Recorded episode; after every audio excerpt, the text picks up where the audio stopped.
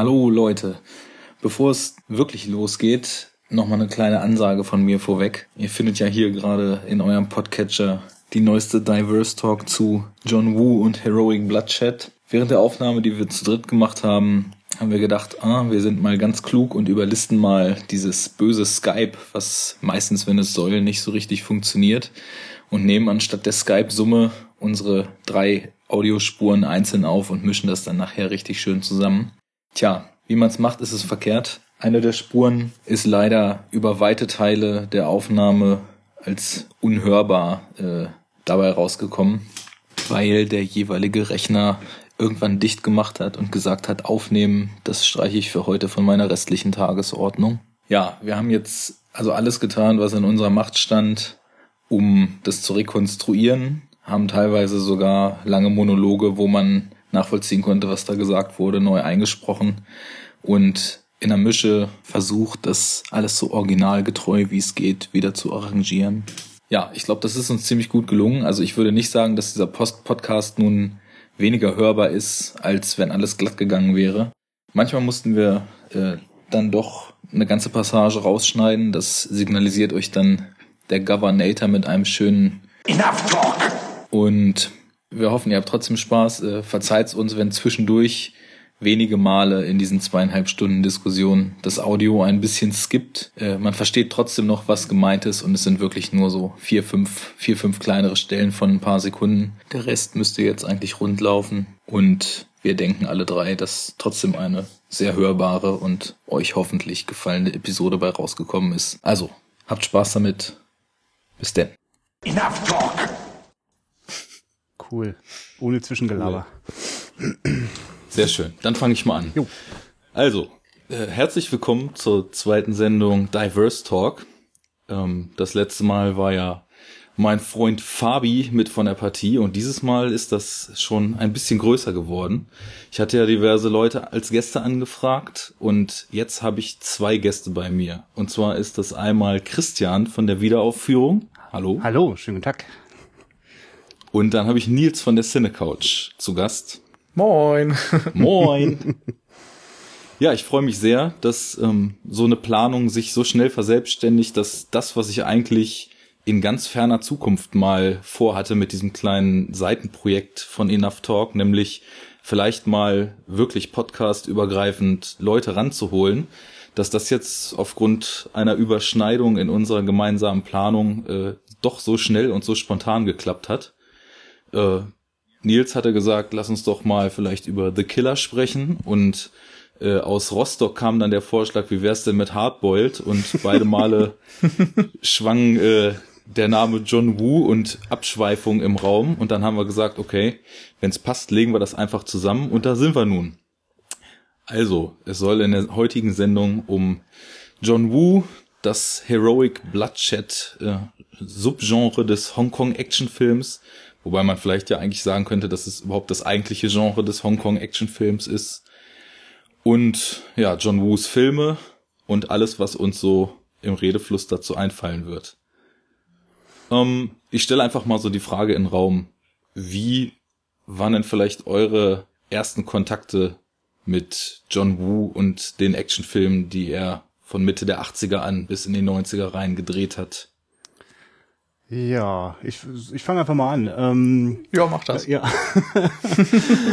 äh, also das war für mich die äh, große Zeit äh, der VHS-Kassette. Ich bin ja schon vielleicht wahrscheinlich ein, zwei Jährchen älter als ihr. Ähm, und äh, John Woo-Filme waren sofort sowas wie der heilige Gral, weil das, was in der Videothek da von dem rumstand, das waren nur so eine komischen, äh, äh, ja, weiß ich nicht, also das, das waren nicht die Originale, da, da fehlte ordentlich was. Also legendär ist ja so eine um eine halbe Stunde gekürzte FSK 18 Fassung von Bullet in the Head, ja.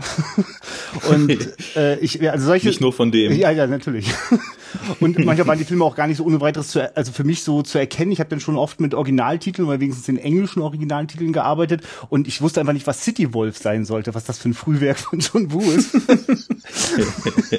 und bin darüber aber neugierig geworden und dann gab es einfach äh, in den 90ern so eine wunderbare Zeit, in der man äh, äh, herrlich einfach auch als Minderjährige bei so englischen Buchhändlern englische äh, Videokassetten bestellen konnte. Und die haben auch nicht nach dem Alter gefragt. Und da habe ich mich dann komplett eingedeckt und bin da total eingetaucht und äh, wurde sofort von meinen Mitschülern ganz schräg angeguckt, wenn ich da diese äh, kantonesische Sprache lief mit englischen Untertiteln und was ist denn da los? also du hast dich quasi direkt auf die Art und Weise, wie man heute, wenn man es irgendwie versuchen will, anständige Versionen dieser Filme zu sehen, so in, in Bild- und Tonqualität, äh, da muss man ja dann doch schon teilweise Umwege machen aufgrund der deutschen Veröffentlichungspolitik, die sich ja dann auch im DVD-Zeitalter nicht maßgeblich verbessert hat. Und äh, du bist da direkt so eingestiegen, englische Untertitel und Originalton, das ist natürlich auch schon mal schön. Während andere sich mit geschnittenen DVDs und Fehlkäufen und so weiter abgekämpft haben. Ja, immer noch, ne? Ja, ja. Ich, ich habe auch mit äh, Hardboiled zum Beispiel äh, eine schöne Geschichte, wie lang es gedauert hat, bis ich eine guckbare Version dieses Filmes dann mal meinen Besitz nennen konnte. Ich kannte den auch von früher von Videokassette, aber mit Sicherheit eine dieser verstümmelten Versionen, die wir eben schon angesprochen hatten. Es war halt so in der Zeit, wo man so, so irgendwie krude Action- und Gangsterfilme entdeckt hat. Also bei mir war das dann Ende der 90er, als ich so 16, 17 war. Und da war auch Hardboiled bei. Und äh, das war bestimmt nur die 90-Minuten-Version. naja, und irgendwann habe ich dann gedacht, okay, ich fange jetzt mal an zu recherchieren, wie ich dieses Ding mal kriege, weil ich den unbedingt mal wieder sehen wollte. Und da war ich noch ein bisschen blauäugig, was DVD-Käufe betraf. Und habe einfach mal so auf blauen Dunst mir eine Version davon bestellt. Was dabei dann rumkam, ist natürlich klar. Ich glaube, das war die 16er-Version von dem Film. Und die hatte, glaube ich, 86 Minuten Laufzeit. Ähm, Letterboxd Bildformat mit schwarzen Kanten oben und unten, nur deutschen Ton. Und ja, die, das ist dann einmal in den Player gewandert. Ich habe gedacht, was ist das denn? Habe mich schlau gemacht und habe das Ding, was ich auch nur gebraucht für wenig Geld gekauft hatte, dann in die Mülltonne geballert. Aber es ging noch weiter. Ich habe mich dann schlau gemacht und es gibt ja gerade so für diese diese asiatischen Filme in Deutschland dieses Laser Paradise Label, oh, ja. die in, in, in einer Taktung nach der nächsten diese Filme irgendwie unters Volk bringen und die werden ja meistens dann auch direkt wieder wegindiziert, ziemlich schnell. Naja, und dann war das angeblich die Box Hardboiled 1 und Hardboiled 2, was ja auch so ein Kracher ist, weil Hardboiled 2 gibt's ja eigentlich gar nicht, aber das wird halt in Deutschland so vermarktet, ja. der Film. Und ist vor allem und, vor dem anderen erschienen. genau, drei, vier Jahre vorher, glaube ich, ne? Und ja, das sollte dann eigentlich uncut sein, das gute Stück. Allerdings von den drei Editionen, die es von dieser Doppelbox gibt, wurde mir ausgezeichnet als Uncut die Fehlpressung, die als erstes rausgekommen ist, wo Hardboiled dann 107 statt 120 Minuten lang ist zugeschickt. Das war dann der zweite Griff ins Klo. Und irgendwann habe ich dann gedacht, komm, das kann doch wohl nicht wahr sein. Und habe dann äh, auf ausländische Releases zugegriffen und habe mir irgendeine DVD aus, äh, aus UK in fürchterlicher Bildqualität, aber das stört ja nicht so sehr bei dieser Art Film, mit äh, reingerenderten Subs, also die man nicht mal mehr ausblenden konnte, aber immerhin war der Film dann guckbar. Ja. Und so ging das dann wieder los. Also ich habe gerade festgestellt, dass ich doch noch mal ein paar Jahre jünger bin als ihr, Jahrgang 91 um genau zu sein. Insofern ja. habe ich auch so diese ursprüngliche Kultphase von John Woo gar nicht so miterlebt. Also ich habe, glaube ich, als erstes dann wahrscheinlich auch ähm, Face Off und Mission Impossible 2 von ihm gesehen und da wahrscheinlich auch nicht realisiert, was das für ein Regisseur ist und dann irgendwie, weiß ich nicht, auch so mit 16 oder so angefangen im Internet zu recherchieren, so was sind denn tolle Actionfilme, die man vielleicht noch nicht kennt und da war irgendwann dann auch Hardboiled dabei und ich glaube, den habe ich mir dann auch irgendwie so im Freundeskreis besorgt. Ne? Internet war ja ein bisschen verbreiteter zu der Zeit. ja, das waren dann ja schon mal so acht, neun Jahre später als oder noch viel mehr als unsere Erfahrung. Ja, genau. Ähm, ja, auf jeden Fall habe ich den angesehen und fand ihn dann auch so ziemlich cool, ohne viel äh, mehr darüber sagen zu können. Und im Grunde erst so seit dem Studium habe ich mich dann noch mal ein bisschen intensiver befasst, weil ich vorher irgendwie auch das Gefühl hatte, ich wollte zwar The Killer und so weiter sehen, aber bin da überhaupt nicht rangekommen. Ähm, also Importfilme und so weiter waren irgendwie nicht mein Ding. Internetstreams hatte ich auch irgendwie keine Lust zu. Und dann habe ich mir irgendwann über Gebrauchtwarenhändler mal diese Laser Paradise Box geholt. Die war bei mir tatsächlich auch uncut. Aber die rote hoffentlich, ja? Ja, genau. Also ich habe einmal die blaue. diese schwarze Better Tomorrow Box und dann die rote John Woo Box mit den Uncut-Filmen. Also auch seinen wichtigsten im Grunde. The Killer ist da drin. A Better Tomorrow. Nee, Quatsch, der ist, glaube ich, als einziger nicht drin. Also The Killer, Bullet in the Head, Hardboiled und äh, ja, noch einer. Egal. Ich glaube, in der, in der roten Box ist sogar A Better Tomorrow noch mit drin. Den gibt's aber auch in diesen Trilogie-Boxen nochmal. Okay, ne? dann so rum. Also ich habe auf ja. jeden Fall dann schon einiges doppelt und Laser Paradise macht zwar dann teilweise Uncut-Editionen, aber die sind irgendwie immer noch nicht besonders toll. Da ist stimmt. bei Bullet in the Head das Bild nicht besonders hübsch. Da fehlen, ähm, ich glaube, der O-Ton ist nicht dabei bei vielen Filmen. Auf jeden Fall sind die Untertitel irgendwie auch direkt von anderen Untertiteln aus dem Englischen dann übersetzt worden und nicht direkt von der Tonspur. Und ich glaube, es sind Soundeffekte drüber gelegt worden, also Explosionen und sowas. Es ist, das ist nicht mir auch schon schön. aufgefallen. Und jetzt habe hab ich mir noch mal, ja, ich habe mhm. mir jetzt auf jeden Fall von The Killer und Bullet in the Head die Version aus England bestellt von äh, Hong Kong Legends, weil die so als die besten weltweit gelten. Ja. Leider ein Label, was mittlerweile auch schon dicht ist und dementsprechend findet man nur irgendwelche komischen DVDs, die seit zehn Jahren nicht mehr verkauft werden. Dann kann ich ja direkt mal eine Empfehlung aussprechen. Ich habe, ähm, nachdem ich, wie gesagt, früher äh, nur mal zu, auch wie du jetzt sagtest, Face-Off Kontakt hatte und äh, dann wohl auch Hardboiled mal gesehen habe in irgendeiner geschnittenen Version, jahrelang mich eigentlich mit Hongkong-Kino gar nicht so wirklich befasst, außer dass ich ab und zu mal einen Martial Arts Film geguckt habe. Und als ich dann wieder vor einer Weile auf diesen Trichter gekommen bin und mir gedacht habe, okay, ich müsste mich mit den Filmen jetzt auch mal wieder ein bisschen mehr befassen, äh, ist mir irgendwann untergekommen, es gibt aus den USA von The Killer eine Blu-ray, die ist von Dragon Dynasty rausgebracht und ist region free. Mhm.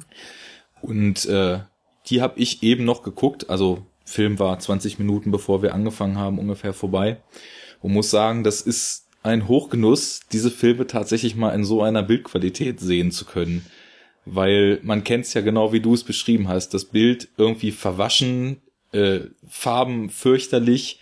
Mhm. Was noch ganz charmant ist, dieses typische Gegrissel, weil eine Kopie, die Kopie, die schon hundertfach gelaufen ist, dann für das Master benutzt wurde.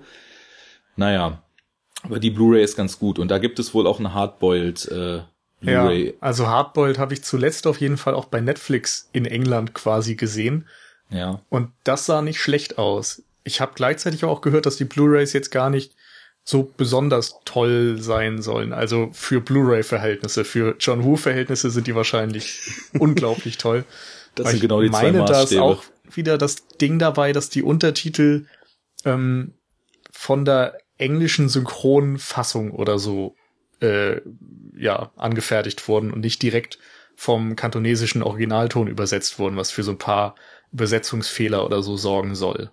Mhm. Aber keine Ahnung. Ja, ich warte mal auf meine englischen DVDs und sag dann mehr. Da muss ich gerade dran denken, dass es doch mindestens bei The Killer doch auch immer dieses Phänomen gibt, dass je nach Übersetzungsfassung, nach Untertitelfassung die äh, andere Vornamen haben. Ne? ja. und ich dann irgendwann völlig durch den Wind war, wer jetzt was? Und naja, ja, hier. ich habe ja ähm, meine mündliche Prüfung auch mal über The Killer gehalten und das war wirklich schlimm, wenn du dann englische Texte über diesen Film gelesen hast und immer erstmal raffen musstest, von wem da die Rede ist. Sehr schön. Da habe ich auch, äh, das ist glaube ich bei Hardboiled genauso, da heißt der doch auf Deutsch irgendwie Tequila ja. und ja, zumindest, zumindest in der in der britischen Untertitelfassung, die ich geguckt hatte, kann ich mich nicht entsinnen, dass da irgendwas von einem Namen Tequila stand.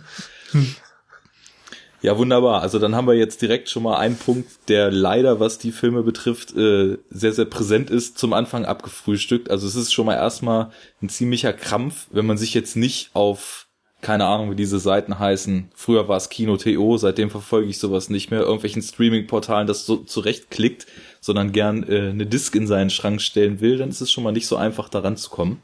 Ja, und ich muss auch sagen, also diese ganzen Streams sind ja meistens noch schlechter als die DVDs. Da wird dann eben die DVD-Version, die man schon nicht mag, in noch schlechterer Qualität online gestellt. Und da hat man ja irgendwie auch nichts von. Sind das dann so 500 MB für einen Film-Files oder wie kann man sich das vorstellen? Ich gehe davon aus, ja. Also ich weiß, ich habe mich hm. jetzt auch ewig nicht damit beschäftigt, weil ich eben seit man Netflix und Konsorten hat, ähm, wenn dann darüber streame oder eben die Sachen kaufe. Aber zumindest war das so zu der Zeit, wo ich mich dafür interessiert habe, äh, ja, vergleichbar. Ja, die Grundlage von diesen Dingern ist manchmal irgend so ein armseliger uralter Torrent, der vielleicht sogar noch ein, eine Digitalisierung von der VHS-Kassette ist oder so. Das hat ja fast schon wieder Charme. Ja, aber glaub mir, meine Kassetten, damit habe ich ja die meiste Zeit und besonders oft gesehen, äh, das hatte so viel Charme dann irgendwie auch nicht und ich wurde gerade richtig eifersüchtig. Stimmt, ich habe noch nie einen John Woo-Film, also von den alten aus den 80er, 90ern, in HD gesehen. Ich, das würde mich, glaube ich, völlig wegblasen. Ich würde ganz neue Filme sehen. Ja, also ich muss gerade sagen, bei The Killer jetzt ist mir auch das Herz aufgegangen, weil der ja wirklich wundervolle Kameraarbeit mhm. hat teilweise, der Film. Und die Bilder, die wirken auch. Also ich musste zwischenzeitlich, es gibt ja diesen, diesen Twitter-Channel One Perfect Shot. Mhm. Und äh, da habe ich zeitweise gedacht, also da hätte man aus jeder Szene irgendwas auf dem Channel twittern können, weil das so tolle Einstellungen sind.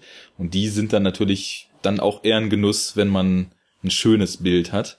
Also ich, ich kann es nur empfehlen, die sind auch nicht mal teuer, wenn man sich die über, ich glaube, ich habe sie über play.com damals für 10 Euro, glaube ich, The Killer auf Blu-ray aus USA bestellt.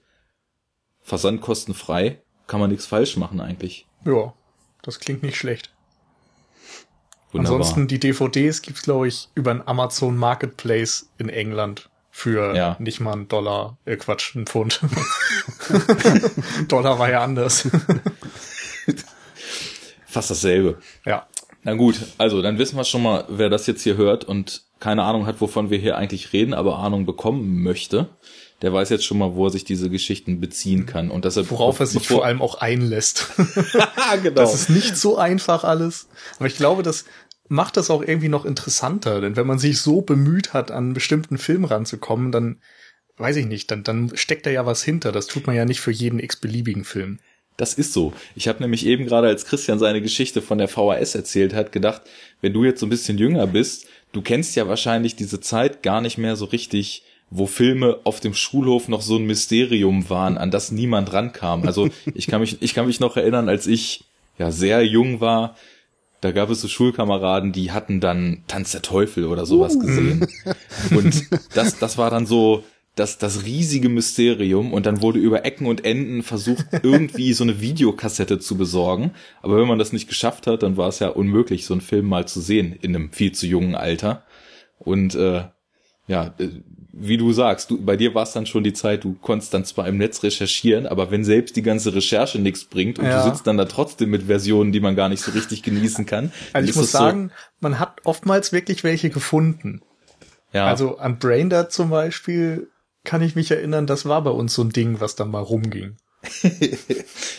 ja, der ging bei uns auf Video auch rum und auch jahrelang als geschnittene. Und das war auch eine Erfüllung, als ich den das erste Mal dann in voller Länge sehen durfte und erstmal wusste, was für Ausmaße diese Rasenmäher-Szene eigentlich hat. Ja, ja, ich kannte eine Fassung, da habe ich gar nicht verstanden, was immer mit Rasenmäher-Szene gemeint ist. die ja. im Grunde genommen nicht mehr da war. so ging mir das auch. Er nimmt den halt hoch und dann sieht man zwei Einstellungen und dann war's das, ne? Und dass das nun die Szene war, die alle immer zur größten Freude bewogen hat, fand ich auch etwas seltsam, bis ich dann gesehen habe, wie die Szene eigentlich verläuft.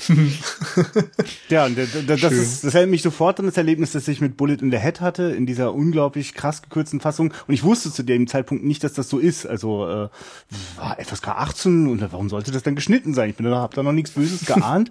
und das war richtig irritierend. Also, also da sind richtig, also eigentlich wusste ich überhaupt nicht, was ich da gesehen gesehen habe. Es hat dann auch so ein ganz mulmigen Gefühl hinterlassen und also nur ein so ein Stichwort, die, das komplette Finale fehlt. Also Also die komplette Schlussauseinandersetzung äh, zwischen den beiden, äh, ja, also geistige, sozusagen geistige Brüder, sozusagen die, ihr, ihr finaler Kampf, der ist einfach nicht da. Das ist, das ist. Oh also das, ja. Also genau, John Woos Filme habe ich auch immer wieder gesehen und immer wieder neu entdeckt und das wird wahrscheinlich nie aufhören. Also wahrscheinlich werden irgendwann irgendwelche Special Editions noch äh, rausgefummelt. Passiert ja wirklich, ne? Es gibt ja manchmal dann irgendwelche äh, seltsamen Kopien aus Malaysia, Korea, wo dann plötzlich doch nochmal irgendwie eine Szene anders ist. Also, ja. Es gibt ja jetzt auch von Bullet in the Head erste Blu-rays. Ich glaube, eine aus Hongkong und eine aus Italien. Aber okay. Die sollen irgendwie auch schlecht sein und keine Untertitel haben und ach, ich weiß Gehört es nicht. dazu. Das, Ja, das ist Teil der keine Also das Untertitel heißt ein ist- bisschen wie früher. Oder wie ich Ja. mir das früher vorstelle. Ja, irgendwie schon. Also wenn ich mir überlege, diese A Better Tomorrow Box, ähm, da ist, sind ja, die ersten zwei sind ja von John Woo und in der, das ist ja auch Laser Paradise und in der Box, der erste Film ist nur in deutscher Synchro enthalten und der zweite zwar mit O-Ton, aber ohne Untertitel.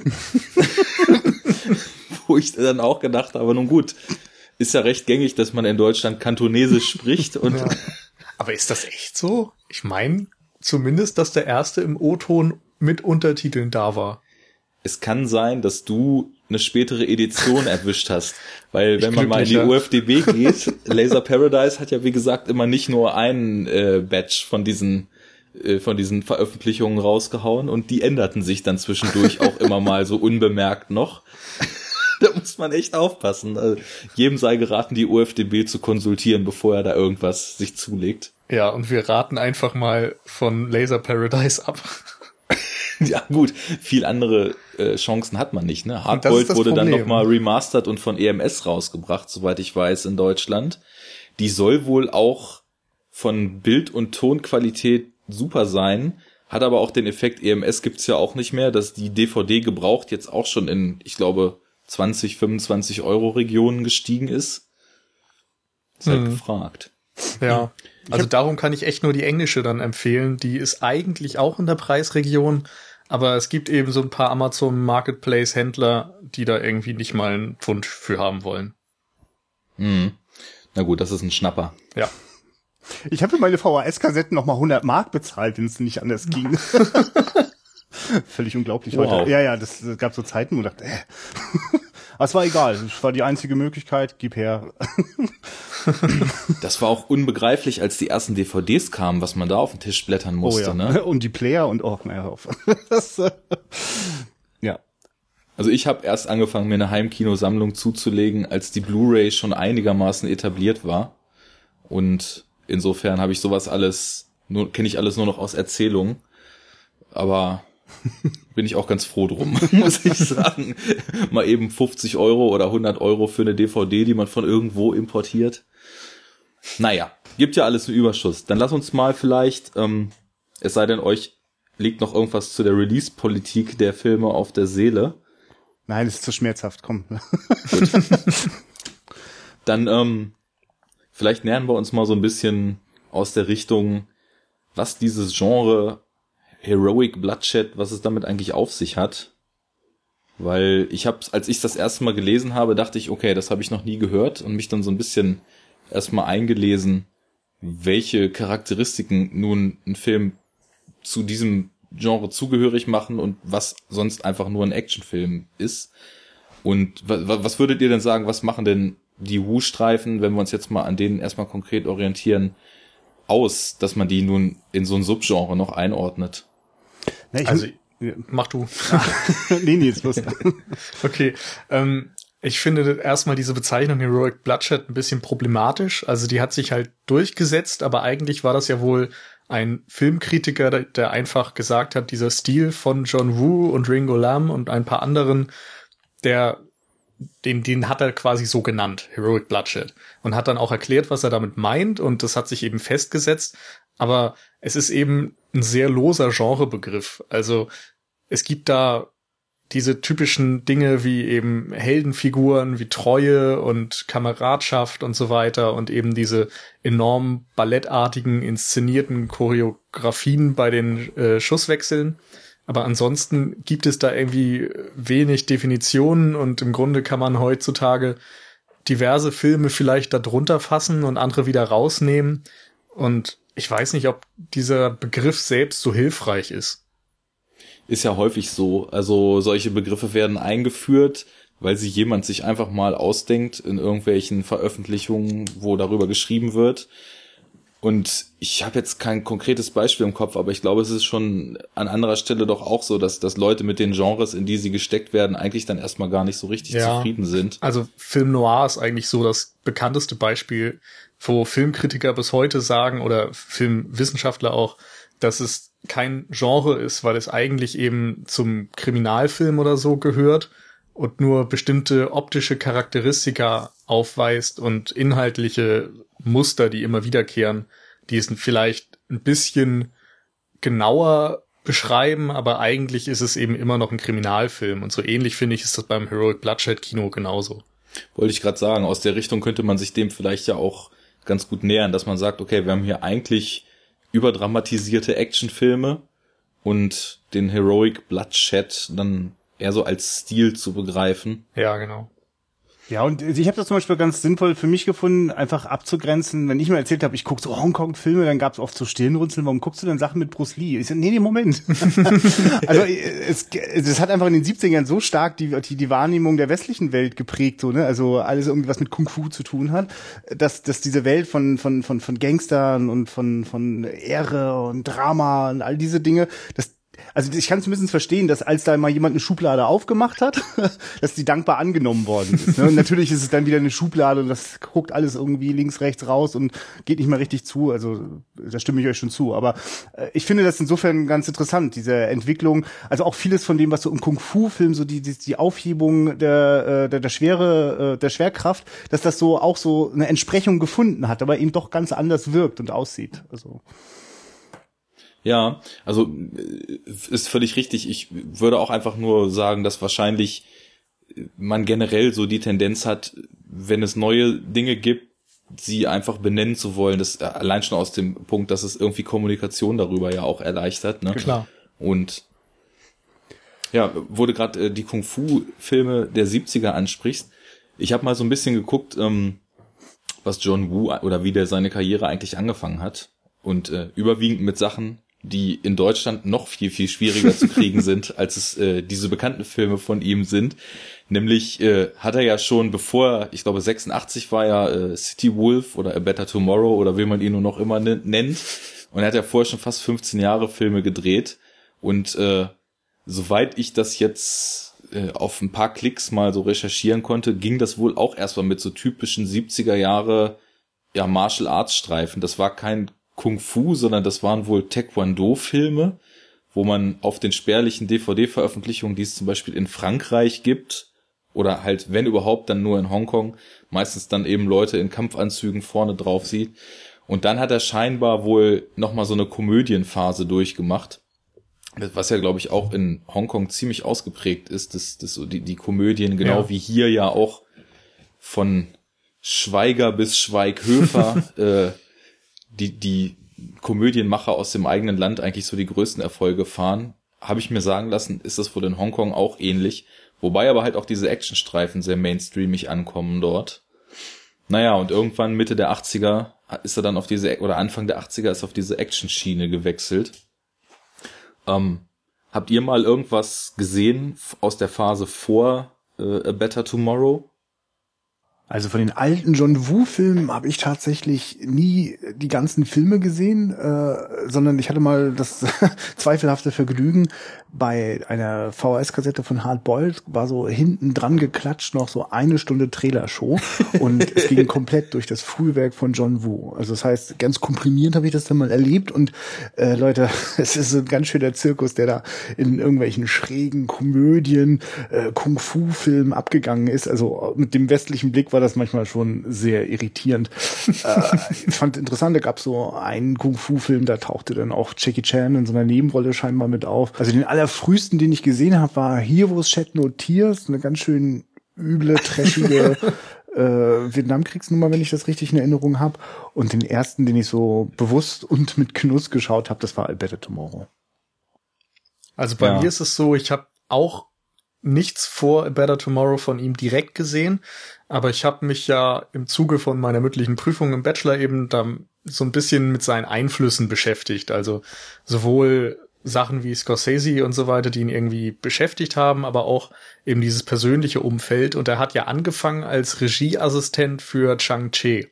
Und das war einer der großen Kung-Fu-Regisseure in Hongkong. Er hat ähm, diesen One-Armed Swordsman gemacht zum Beispiel. Das ist ja einer der bekannteren in dem Bereich, wenn man davon sprechen mag, dass die überhaupt bekannt sind. Ähm, und da hat er eben so ein bisschen. Warte mal, jetzt muss ich kurz nachhaken. Ist, ist es der, der in Deutschland als Flying Guillotine versus One-Armed Boxer vermarktet wird? Nee, das ist der andere. Glaube nicht. genau. nee, ich meine, da heißt anders. Also wir können das gerne mal so im Hintergrund ein bisschen recherchieren. Ähm, auf jeden Fall, ja, keine Ahnung, der hat so sehr heroische äh, Kung-Fu-Filme gemacht, die sich im Grunde an auch um Ehre und so weiter gedreht haben, wo es ähm, um Rache ging, wo der männliche Körper auch sehr stark inszeniert wurde, so mit Oberkörper frei und Muskeln und bla bla bla. Das kennen wir ja dann alles. Ähm, naja, und da hat er eben so seine ersten Schritte gemacht, hat ja dann auch, glaube ich, mit diesem Last Hooray for Chivalry oder so einen etwas bekannteren Kung-Fu-Film noch gemacht. Und ja, das war so seine Schule eben und wie du gesagt hast, äh, war Kung Fu neben der Komödie irgendwie so das, was ging in Hongkong. Also das hat wirklich Umsatz gemacht und ich glaube, der große Schritt, der in Hongkong einfach irgendwann kam, war diese neue Welle des Hongkong-Kinos, die dann auch so Ende der 70er, Anfang der 80er losging, wo eben auch so Choi Haag als der Mentor von John Woo dann in Szene trat und so als das neue Regie-Wunderkind galt. Und ich glaube, diese Entwicklung hat erst dafür gesorgt, dass John Woo dann auch eine Möglichkeit bekam, irgendwie aus diesen absolut ausgetretenen Pfaden so ein bisschen auszubrechen. Muss mal kurz zwischenhaken. Du hast ja eben schon erzählt, äh, Regieassistenz und äh, Co-Regisseur und so weiter. Ich habe sowieso das Gefühl, dass im Hongkong-Kino es viel, viel gängiger ist, dass zusammen Regie geführt wird, dass überhaupt generell die Posten, die so bei der Filmproduktion zu besetzen sind, teilweise auch von mehreren Leuten besetzt werden. Also mhm. das geht jetzt los mit, ich habe vor ein paar Tagen äh, Once Upon a Time in China mal wieder geguckt, auch ein sehr schöner Martial Arts Film und da dann äh, einen Blog-Eintrag zugeschrieben und recherchiert, wer da was gemacht hat. Und da sind dann eben mal so sechs Kameramänner gelistet, ne? Ja. Und genau so ähm, ich habe also den, den Einstieg wieder in, in Hongkong Kino habe ich so in den letzten Jahren auch überwiegend über Johnny Toe äh, mhm. gefunden. Und der hat auch bei fast allen Filmen steht immer noch ein Co-Regisseur oder wenn er sie geschrieben hat, noch ein Co-Writer dabei. Also, weiß nicht, kann man das so sagen? Das, wisst ihr das, ob das sehr gängig dort ist, dass man eigentlich fast immer oder sehr häufig solche Arbeitsteilung betreibt? auch das ist sehr überschaubar das Ganze, ne? Das das also das äh, Hongkong war ja nur wirklich äh, äh, also glaube ich, war, kannte man sich fast zwangsläufig. Ich weiß nicht, ob es da äh, in der gleichen Ecke ab und hat automatisch sich geholfen, aber ich weiß darüber nicht mehr. Ja, was sich ja auch in den Castings widerspiegelt. Also es gibt ja diese paar ikonischen Leute, die überall eigentlich dabei sind. Ja. So in den letzten 20, 25 Jahren.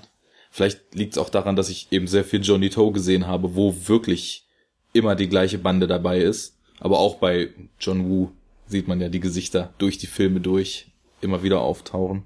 Ja, ich behaupte jetzt auch einfach mal als steile These, dass diese Männerfreundschaften auch abseits der Kamera ähm, halten und einfach der Regisseur immer wieder die gleichen Leute besetzt aus Zeichen seiner Dankbarkeit. Steile These. Sehr steil, wahrscheinlich überhaupt nicht haltbar. Dann bringe ich gleich die nächste steile These.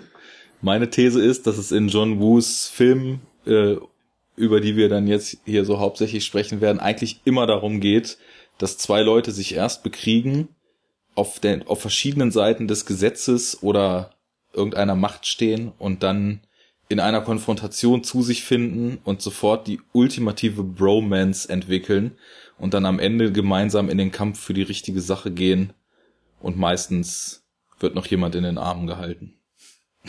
fasst das John Woo-Filme zusammen. Es fasst Bullet in the Head nicht zusammen. Aber sonst, sonst kommt's ganz gut hin.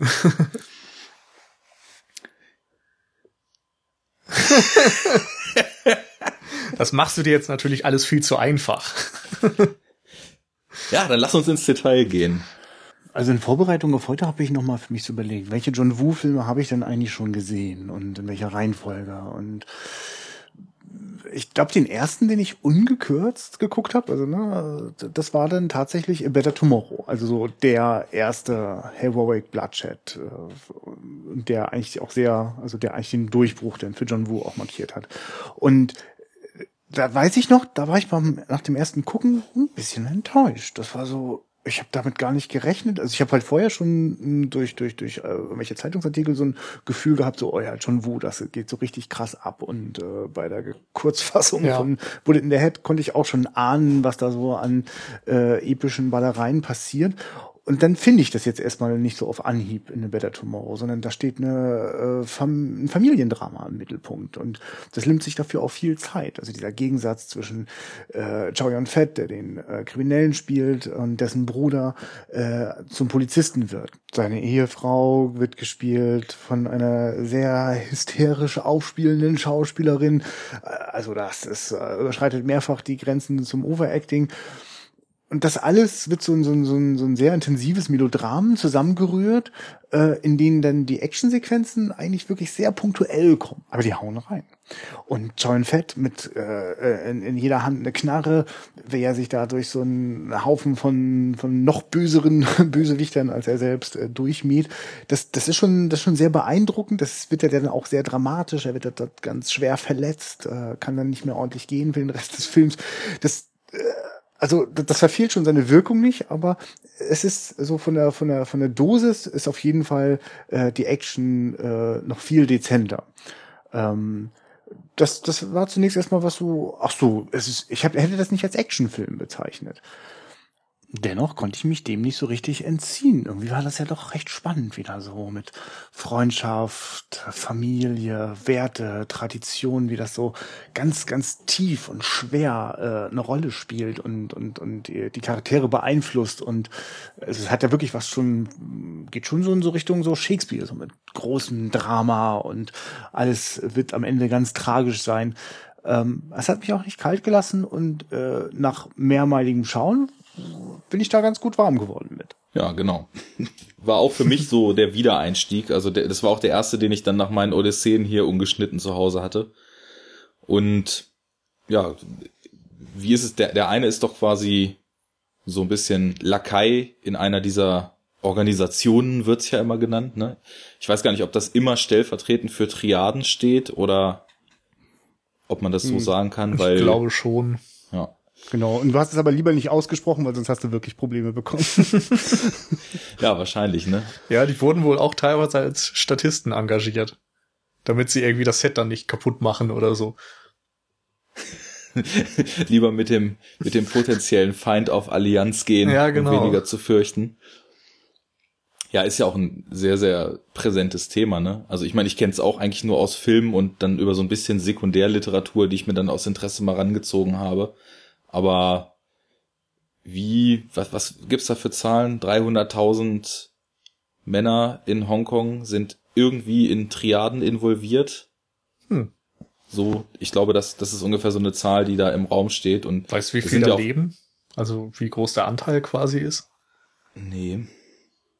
Hätte man auch mal nachgucken können. ist jetzt auch eine fiese Frage. Ja, wie groß ist denn Hongkong eigentlich?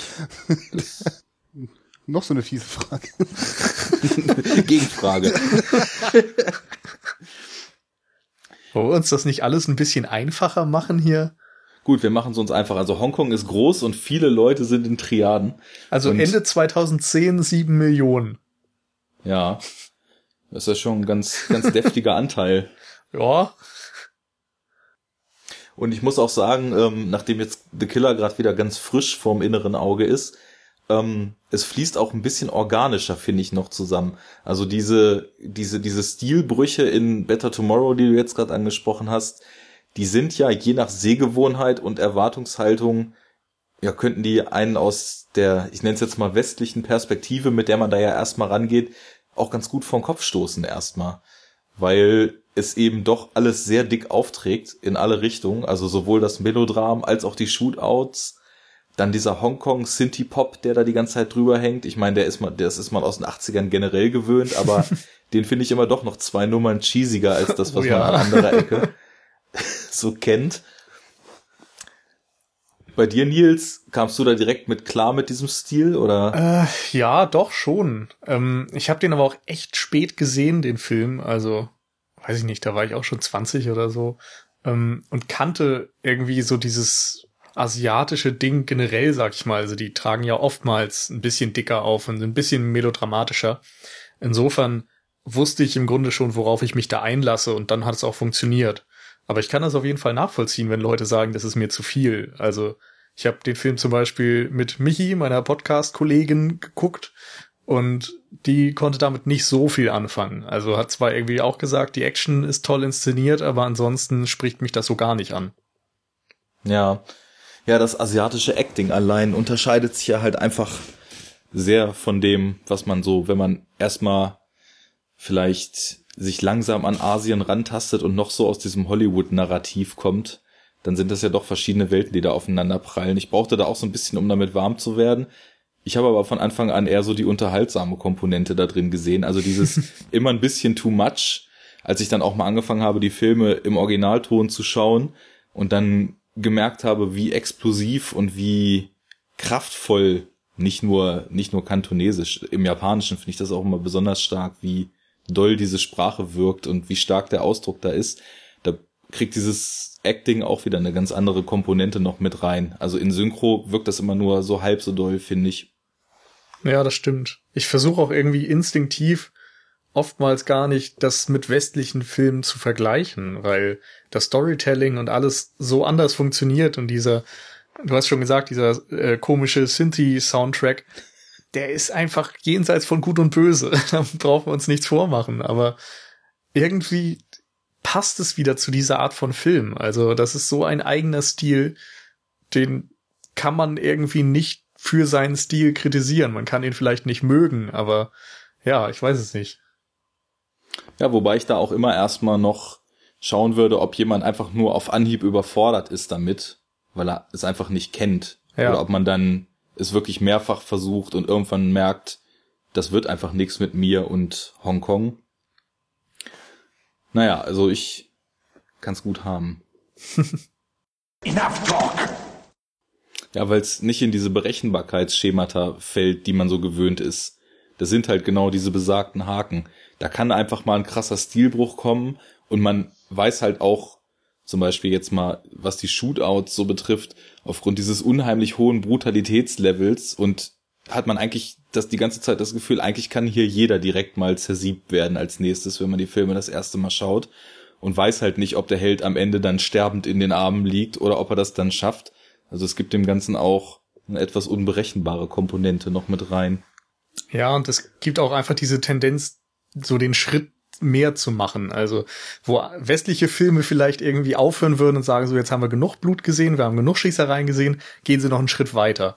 Wo man sagen würde, jetzt haben wir irgendwie diese ganze treue Message verstanden und die Liebe unter Männern oder was auch immer und es reicht, da gehen sie noch ein Stück drüber. Aber es ist nie eine Parodie, sondern es ist immer mit vollem Herzen dabei. Es ist immer ernsthaft. Und dadurch funktioniert es irgendwie wieder.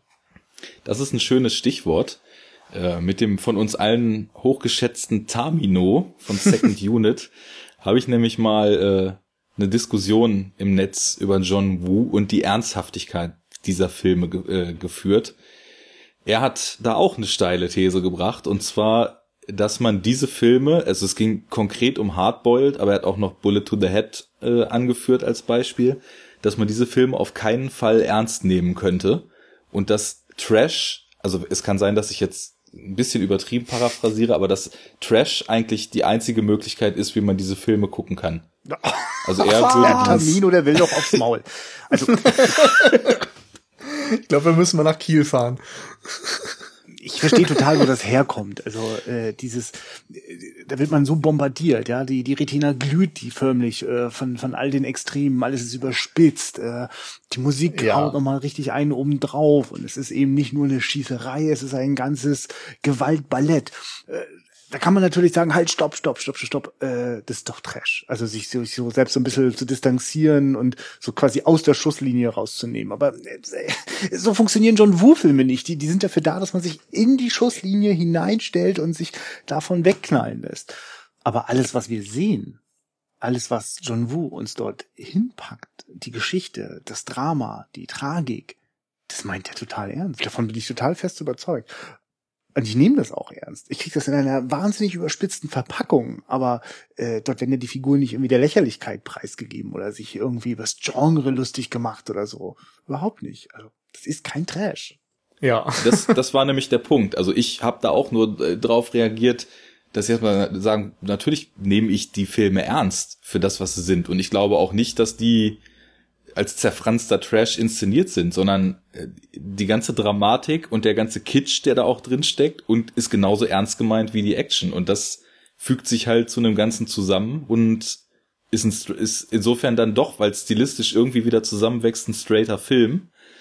Ähm, ja, aber er hat da auch, glaube ich, relativ explizit auf die deutschen Synchros, in denen er die guckt, die wohl teilweise auch, mhm. äh, um den Humorlevel noch hochzusetzen, ja, das ist auch wirklich unter Filmwissenschaftlern eine große Debatte. Also diese Synchronisation von ausländischen Filmen in den USA vor allem, weil dort die Synchronisierung ja noch ähm, nicht so häufig passiert. Also die meisten gucken ja dann ausländische Filme doch mit Untertiteln und wenn es synchronisiert wird, ist es oftmals eher schlecht gemacht, weil die ähm, die ganze Organisation dahinter gar nicht so professionell ist oder zumindest zu dem Zeitpunkt nicht so professionell war, wie zum Beispiel in Deutschland, wo einfach jeder Film synchronisiert wird. Und dadurch wurde das dann oftmals zu so einem Trash-Vergnügen gemacht. Und wir kennen ja heutzutage auch noch vielleicht diese ganzen Bud Spencer-Synchros oder so. Und ich glaube, man muss das fast damit vergleichen. Und gerade in den USA gab es dann immer wieder Diskussionen darüber. So sind diese Filme Trash oder so ich sag mal, Kommando-mäßig mit Schwarzenegger, wo man einfach nur Spaß haben soll, oder steckt da eben doch mehr Seele dahinter?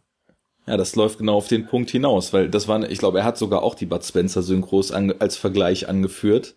Und ich habe tatsächlich das Gefühl, also ich habe jetzt zwei von den fünfen, die ich aus dieser Epoche kenne, quasi in Zwangssynchronisierung gesehen, weil einfach auf den Quellen kein anderer Ton drauf war.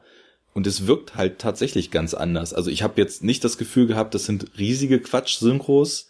Also Marke Bud Spencer, ich brat dir hier mal einen Hahn, sondern das bis auf das Tequila und so diverse andere Aussetzer muss das wohl eigentlich noch ganz okay sein. Wobei man schon merkt, dass auch bei 80er Jahre Hongkong-Filmen die Synchros jetzt nicht so hochwertig sind, wie das bei Hollywood-Filmen aus der Zeit natürlich der Fall ist. Ne?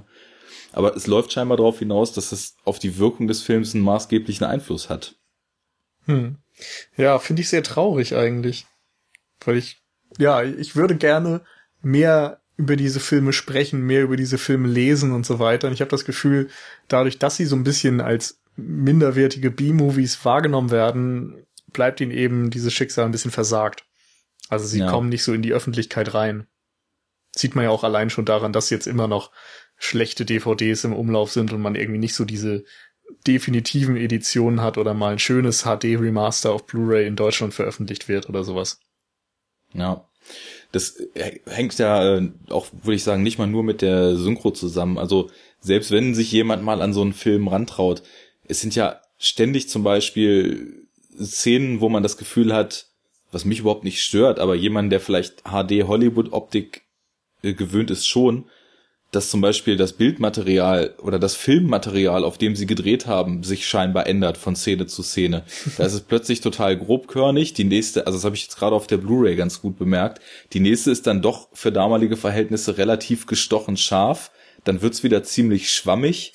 Also ich weiß nicht, ob das damit zu tun hat, wie viel von den jeweiligen Mastern noch gut erhalten ist und wie viel nicht und wie viel da über Mastering noch rausgeholt werden konnte oder ob das tatsächlich damals schon so war, weil ich weiß zum Beispiel von Johnny Toe, der ja dann eher so zehn Jahre nach John Woo in Hongkong groß wurde und seine große Phase langsam so eingeleitet hat, dass der teilweise Filme über drei Jahre gedreht hat und Genauso wie das in den alten russischen Tarkovsky-Filmen ist, wo dann eine Szene schwarz-weiß ist und die nächste in Sepia und die nächste in Farbe, einfach weil das Filmmaterial gerade da war.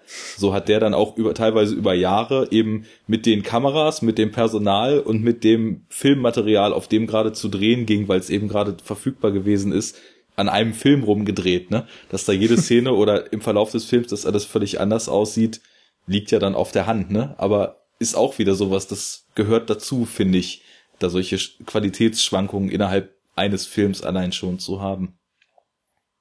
Ja. Oder ist euch das noch gar nicht aufgefallen? Doch, ist mir wohl aufgefallen. Ähm, ich weiß noch nicht, ob das eben an diesen ganzen Produktionsumständen liegt oder daran, dass das Filmmaterial jetzt eben doch schon ein paar Jahre älter ist. Also das ist zumindest das, was ich gehört habe, dass es durch die Lagerung, die vielleicht auch nicht so ganz sachgemäß ist, einfach nochmal mehr gelitten hat und eben die Masters, die man auf DVD dann sieht, auch nicht die besten waren und häufig benutzt wurden vorher und so weiter. Und da spielt wahrscheinlich dann auch noch mit rein, dass in dieser Filmindustrie einfach äh, ja sehr sprunghaft gearbeitet wurde und vielleicht auch heutzutage noch gearbeitet wird, das weiß ich jetzt nicht genau. Ähm, aber die Professionalisierung war, glaube ich, in Bezug auf die Technik zumindest im Westen ausgeprägter. Denke auch. Also allein schon diese, diese ganze Vermarktungsmaschinerie, die im Westen generell Hollywood etc. dahinter steht und dann auch dafür sorgt, dass Filme äh, in einem Turn durchproduziert werden und dann eben entsprechend ihr Geld wieder einspielen sollen. Da ist auf so einem viel kleineren Markt wie Hongkong läuft da glaube ich einiges eher durcheinander. Ja, wobei also ich glaube, das wurde eher noch ins andere verkehrt. Also die haben eher noch schneller gedreht und alles hintereinander weg und hatten dann mal ein paar Wochen zum Drehen und dann ging es sofort in den Schnitt und wurde veröffentlicht. Also die, die Rhythmen ja. waren eher kleiner, weil man einfach möglichst schnell auch das Geld wieder reinkriegen wollte. Aber es war eben eine absolute Unterhaltungsindustrie und weniger Kunst oder Kulturgut. Das wurde ja, dann erst später dafür entdeckt. Deswegen gibt's ja auch so Probleme mit ordentlichen Fassungen. Also weil die, das, das, das wurde gedreht, das lief dann schon wenig später im Kino und das war dann erstmal schon. Enough talk! immer wieder begegnet sind, aber tatsächlich habe ich außer The Mission nie wieder einen Johnny To Film gesehen. Das du hast sich dann auch wieder dem Hongkong Kino zugewendet durch die Sachen, die der macht. Ja, ja. Also ich würde Johnny To auf jeden Fall sehr empfehlen, weil das ist ich ist ein Filmemacher, was auch so eine Sache ist, die auf Wonka Wai ja eigentlich auch zutrifft. Das sind Filme, die sich so sehr spontan und sehr aus dem Bauch raus anfühlen. Mhm. Also das habe ich zumindest immer so aufgeschnappt, dass das bei Wonka Wai auch so stark gelobt wird. Mit, mit den Filmen von ihm bin ich nie so richtig warm geworden, obwohl ich da auch, also so hassen tue ich die nicht, aber diese großen, diese großen emotionalen äh, Reaktionen auf zum Beispiel In the Mood for Love oder so, ne, der ja wirklich abgöttisch geliebt wird, äh, habe ich nie empfunden. Aber Johnny Toe macht schön wüste Genre-Mashups teilweise. Also ich würde zum Beispiel Exiled empfehlen von ihm. Ist im Endeffekt auch ähm, ja so ein Gangster-Thriller, der auch so ein bisschen diese Themen, über die wir jetzt vorhin schon gesprochen haben, also Loyalität, Ehre, Zusammenhalt so unter Gangstern aufgreift, aber sich im Grunde genommen auch noch relativ stark wie ein Western anfühlt. Also so, so ein moderner Großstadt-Western im Hongkong-Setting. Und ähm, was Johnny Toe auf jeden Fall auch sehr, sehr gut kann, ist Szenen bis zum Erbrechen über zu stilisieren. Also das, das geht bei Shootouts los. Haben wir ja auch bei John Woo in den Filmen immer wieder, dass, dass die Shootouts eben nicht nur so gut sind, weil viel und schnell geschossen wird, sondern weil die Umgebung, in der die Leute sich bewegen, auch immer ganz stark mit einbezogen wird und mit Settings gespielt wird, mit Kamera gespielt wird, Wechsel zwischen Handkamera, Steadicam, irgendwie Interaktion mit der Umgebung passiert. Und das kann, also da, da würde ich Johnny Toe so als direkten Schüler von John Woo schon betrachten. Mhm. Zum Beispiel in Exiled gibt's einen sehr, sehr schönen Shootout in einem Raum äh, mit einigen Gardinen, wo der Wind immer rein weht und sie verstecken sich dann halt immer abwechselnd hinter den Gardinen, schnelle Schnitte. Du hast ein unheimlich gutes Gefühl für Bewegungen und für Kameraführung da eben drin. Also Exiled ist super. Ich, und also ich würde kurz mal reingrätschen und Vengeance empfehlen. Den sehe ich eigentlich so als den besten an von Johnny To, den ich gesehen habe, obwohl der gar nicht so sehr gelobt wurde. Ähm, das den würde ich aber auch auf eine Stufe stellen mit Exiled. Ah, sehr schön. Ja. ähm, auf jeden Fall geht's da um so einen alternden Profikiller, glaube ich, oder zumindest einen alternden Typen, der nee, ist ein Profikiller. Okay. Von diesem französischen ja, genau. Liedermacher. Johnny gespielt. Halliday. ja. Und er engagiert eine Gruppe von Killern, um den Mord an seiner Tochter zu rächen oder so. Und er selbst, das merkt man schon relativ früh, äh, hat Probleme mit seinem Gedächtnis. Und ähm, auf der Basis finden dann auch diverse Feuergefechte statt, und die sind unglaublich in Szene gesetzt. Also es gibt da eine. Die bei Regen ist so der Wahnsinn. Ich weiß gar nicht, welche ich hervorheben soll. Ich war gerade bei der einen, die nachts in einem Wald spielt. die ist unglaublich gut, allein von der Beleuchtung. Dann gibt es eine, wo sie auf so einem Feld sind und irgendwie so Strohballen diese, diese oder Strohballen so angerollt kommen. Her äh, schieben und Rollen und so weiter und die als Deckung verwenden und dadurch ist das alles total dynamisch und die, es gibt eben nicht links die einen, rechts die anderen, sondern es ist fast so ein Schlachtfeld, auf dem sie sich dann immer wieder hin und her bewegen. Das ist wirklich großartig und es gibt am Anfang auch noch eine Szene, wo äh, der Mord, glaube ich, gerade stattgefunden hat und jemand dann zum Tatort geht und sich ansieht, was passiert ist. Und dann läuft er eben durch dieses Haus, in dem der Mord stattfand und zwischendurch wird dann immer wieder ein Flashback reingeschnitten, wie der Mord eigentlich geschehen ist. Und das erinnert total an die eine Sequenz in The Killer in der Bibliothek. Wo ja auch. Hardboiled meinst du? Oh, stimmt. Oh Gott, ja, Hardboiled. genau. Wo eben auch der, wer ist das? Das ist, das ist nicht Tequila, oder? Also Tori und Fudge? Sondern der andere, genau. Tony Loing, der da, ja. ja. Wie er da eben den, den, den Tathergang rekonstruiert. Ist auch eine wundervolle Szene, wie immer der Umschnitt zwischen dem Täter direkt bei der Tat und dem ermittelnden Inspektor später stattfindet und über diese Zeitsprünge man sich so erschließt, was da passiert ist und wie es aufgeklärt wird. Köstlich. Ja. Und ich finde, bei Vengeance ist diese Melancholie noch total passend für das Thema. Das ist auch ein sehr ruhig erzählter Film, abgesehen von diesen Actionsequenzen. Und bei Exile zum Beispiel hatte ich irgendwie immer Probleme mit dem Humor, der da noch drin steckt. Also das ist ja auch im Hongkong-Kino oftmals so, dass da so ein bisschen eine andere Art von Humor vielleicht vorzufinden ist. Ein bisschen, äh, ja, wie soll man sagen, bisschen flacher. Und da habe ich echt keinen Zugang gefunden ja, irgendwie bricht es das noch so ein bisschen. Und ja, das ist diese Art von Stilbruch, die man eben eigentlich nur von da kennt. Also, ich meine, westlichen Actionfilm, der zwischendurch mal eine Pinkelszene mitten in einer Actionsequenz einbaut, ist irgendwie schwer vorstellbar. Ähm, was mir so ein bisschen aufgefallen ist, wo wir jetzt gerade schon wieder bei der Action so ganz kurz gelandet waren, wie stark die sich weiterentwickelt, wenn man sich mal chronologisch durch die John Woo Filme durcharbeitet. Du hast ja vorhin schon gesagt, in A Better Tomorrow, da sind halt zwei, drei gute Shootouts drin und ich hatte so ein bisschen das Gefühl, je weiter man sich durch die Filme kämpft, desto mehr kann man tatsächlich von Film zu Film so einen Zuwachs an an Epik dieser Schießereien verzeichnen. Ich kenne leider, muss ich sagen, äh, Bullet to the Head gar nicht. Das ist der einzige, der mir da fehlt. Ähm, Ach, ich hab's mir auch Two, gedacht. Two ist der mit Stallone, ne? Ja. Von, genau. von Walter Hill. Egal, ja. Ja, kommt man durcheinander. Ähm, ja. Ist auch ganz schlimm, wenn man dann nach der DVD im Internet sucht. man findet dauernd den Stallone-Film, aber nicht den, den man eigentlich sucht. Google ja. ist da leider nicht so gut mit Präpositionen. Ja, dann, der Algorithmus schmeißt das raus, was am meisten gesucht wird. Ne? Ja. Naja, zumindest, ähm, wenn man dann von, von Better Tomorrow auf Better Tomorrow 2 so den Sprung macht, da sind ja dann schon teilweise relativ abgefahrene Action-Szenen drin, wie Chow Yun Fat rückwärts die Treppen runterrutscht mit zwei, seinen zwei Pistolen im Anschlag und nach oben schießt und so weiter und so weiter. Also das, und es splittert schon weit mehr Glas und es werden schon weit mehr Wände durchbrochen und Leute fliegen durch die Gegend. Und ich hatte so ein bisschen das Gefühl, das steigert sich dann immer weiter, bis in Hardboiled das Ganze dann eigentlich zur Perfektion getrieben ist, weil was da in diesen Action-Szenen passiert, ist ja schon eigentlich absolut außergewöhnlich. Also in wie viel Schichten allein im Bild da was passiert. Da ist, habe ich so das Gefühl, bei dieser Lagerhaus-Szene zum Beispiel, mhm. ist einfach nur Bewegung. Überall, wo man hinguckt. Es fliegen Leute, das Papier rieselt durch die Luft, es explodieren Dinge, es werden geschossen, es rasen Autos und Motorräder rein und trotzdem habe ich nicht das Gefühl, dass man da die, die, den Überblick verliert bei. Jetzt kannst du natürlich gleich erstmal einen äh, Mad Max äh, Seitenhieb verpassen, ne?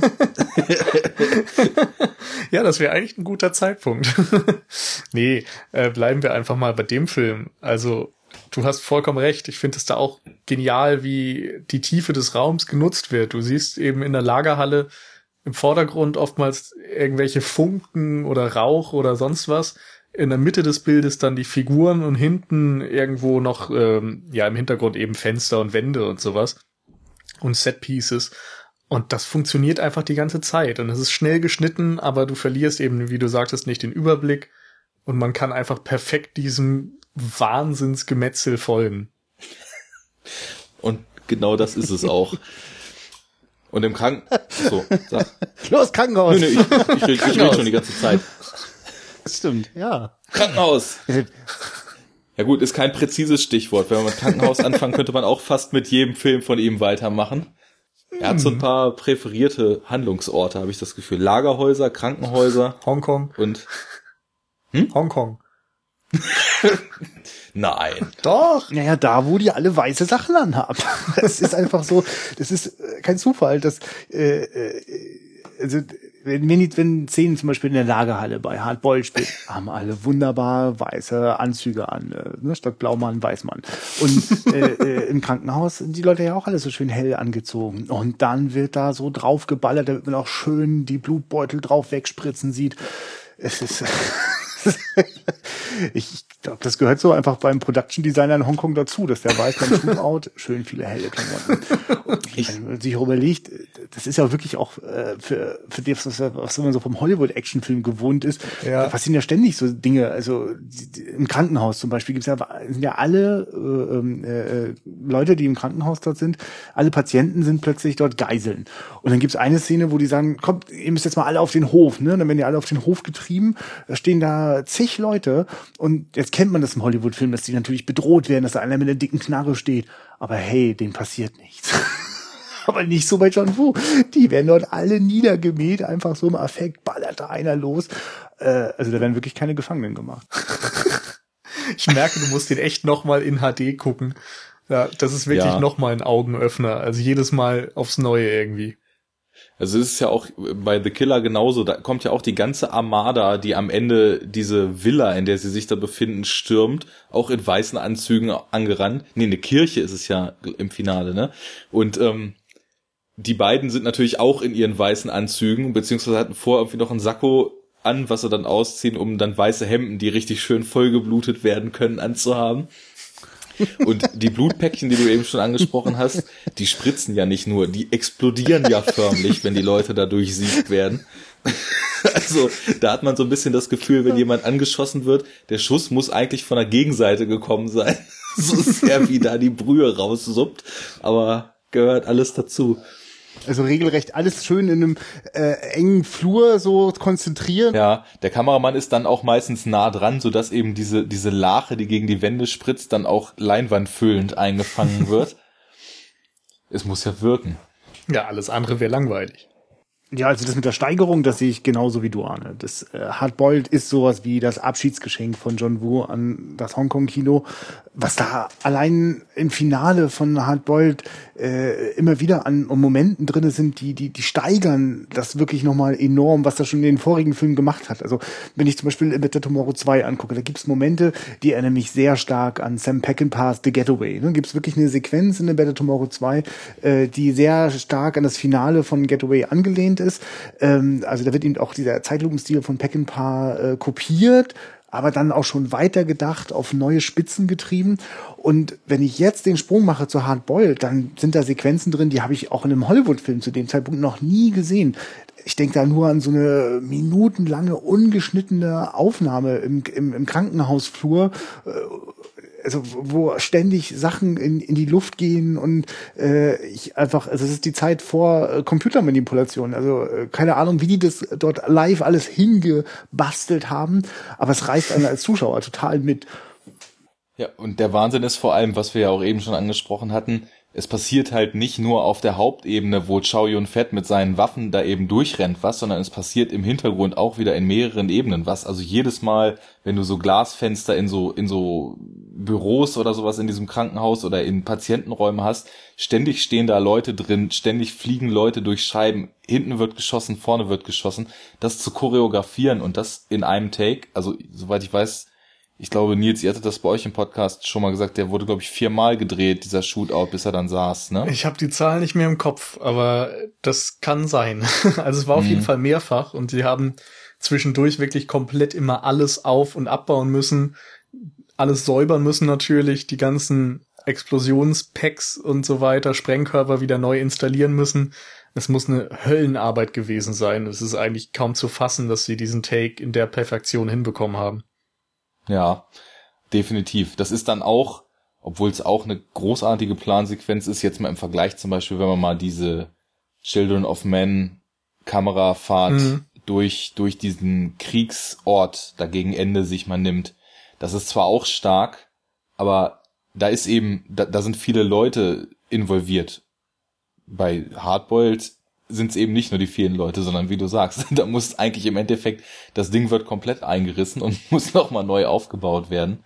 Ja, besonders schön ist auch, sie gehen ja, also die, die Kamera folgt denen erstmal durch diesen Flur, dann gibt's diesen einen kritischen Moment, wo ein äh, Zivilist, glaube ich, erschossen wird oder ein Polizist von Tequila, der sich dann äh, der Schuldgefühle entwickelt und so weiter. Und dann sind sie erstmal im Fahrstuhl und reden kurz darüber und so weiter. Und dann geht's weiter. Und während sie im Fahrstuhl sind, fahren sie nicht in ein anderes Stockwerk oder so, sondern es wird draußen einfach nur dieser Flur umgebaut. also wenn man das weiß, dann kann man das auch wirklich sehen, dass es komplett gleich aussieht, nur dass vielleicht mal ein Tisch woanders steht oder so. Es ist wunderbar. Das ist ja echt köstlich. Muss ich mal drauf achten, wenn ich mir den das nächste Mal angucke. Ja, schon, schon stark. Ähm, und was ich, ich aber mal. Nicht, äh, nur kurz noch. So, spielt äh, wer von euch Videospiele oder gar nicht? Doch, doch. Denn, nicht intensiv, aber. Ähm, kennst du Sleeping Dogs? Das kenne ich leider nicht. Ne? Okay, das ist nämlich äh, ein Spiel, was in Hongkong spielt und ganz viele dieser Klassiker irgendwie auch aufgreift. Und da kann man tatsächlich diese Plansequenz mehr oder weniger nachspielen.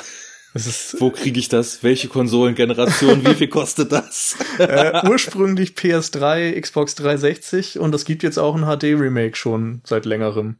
Ich weiß okay, nicht, ob also das in Deutschland erschienen ist oder dann nur über Österreich und so weiter zu kriegen ist. Oder halt England. Ja, ich bestelle mir das eh meistens aus England alles. Aber macht auf jeden Fall Spaß.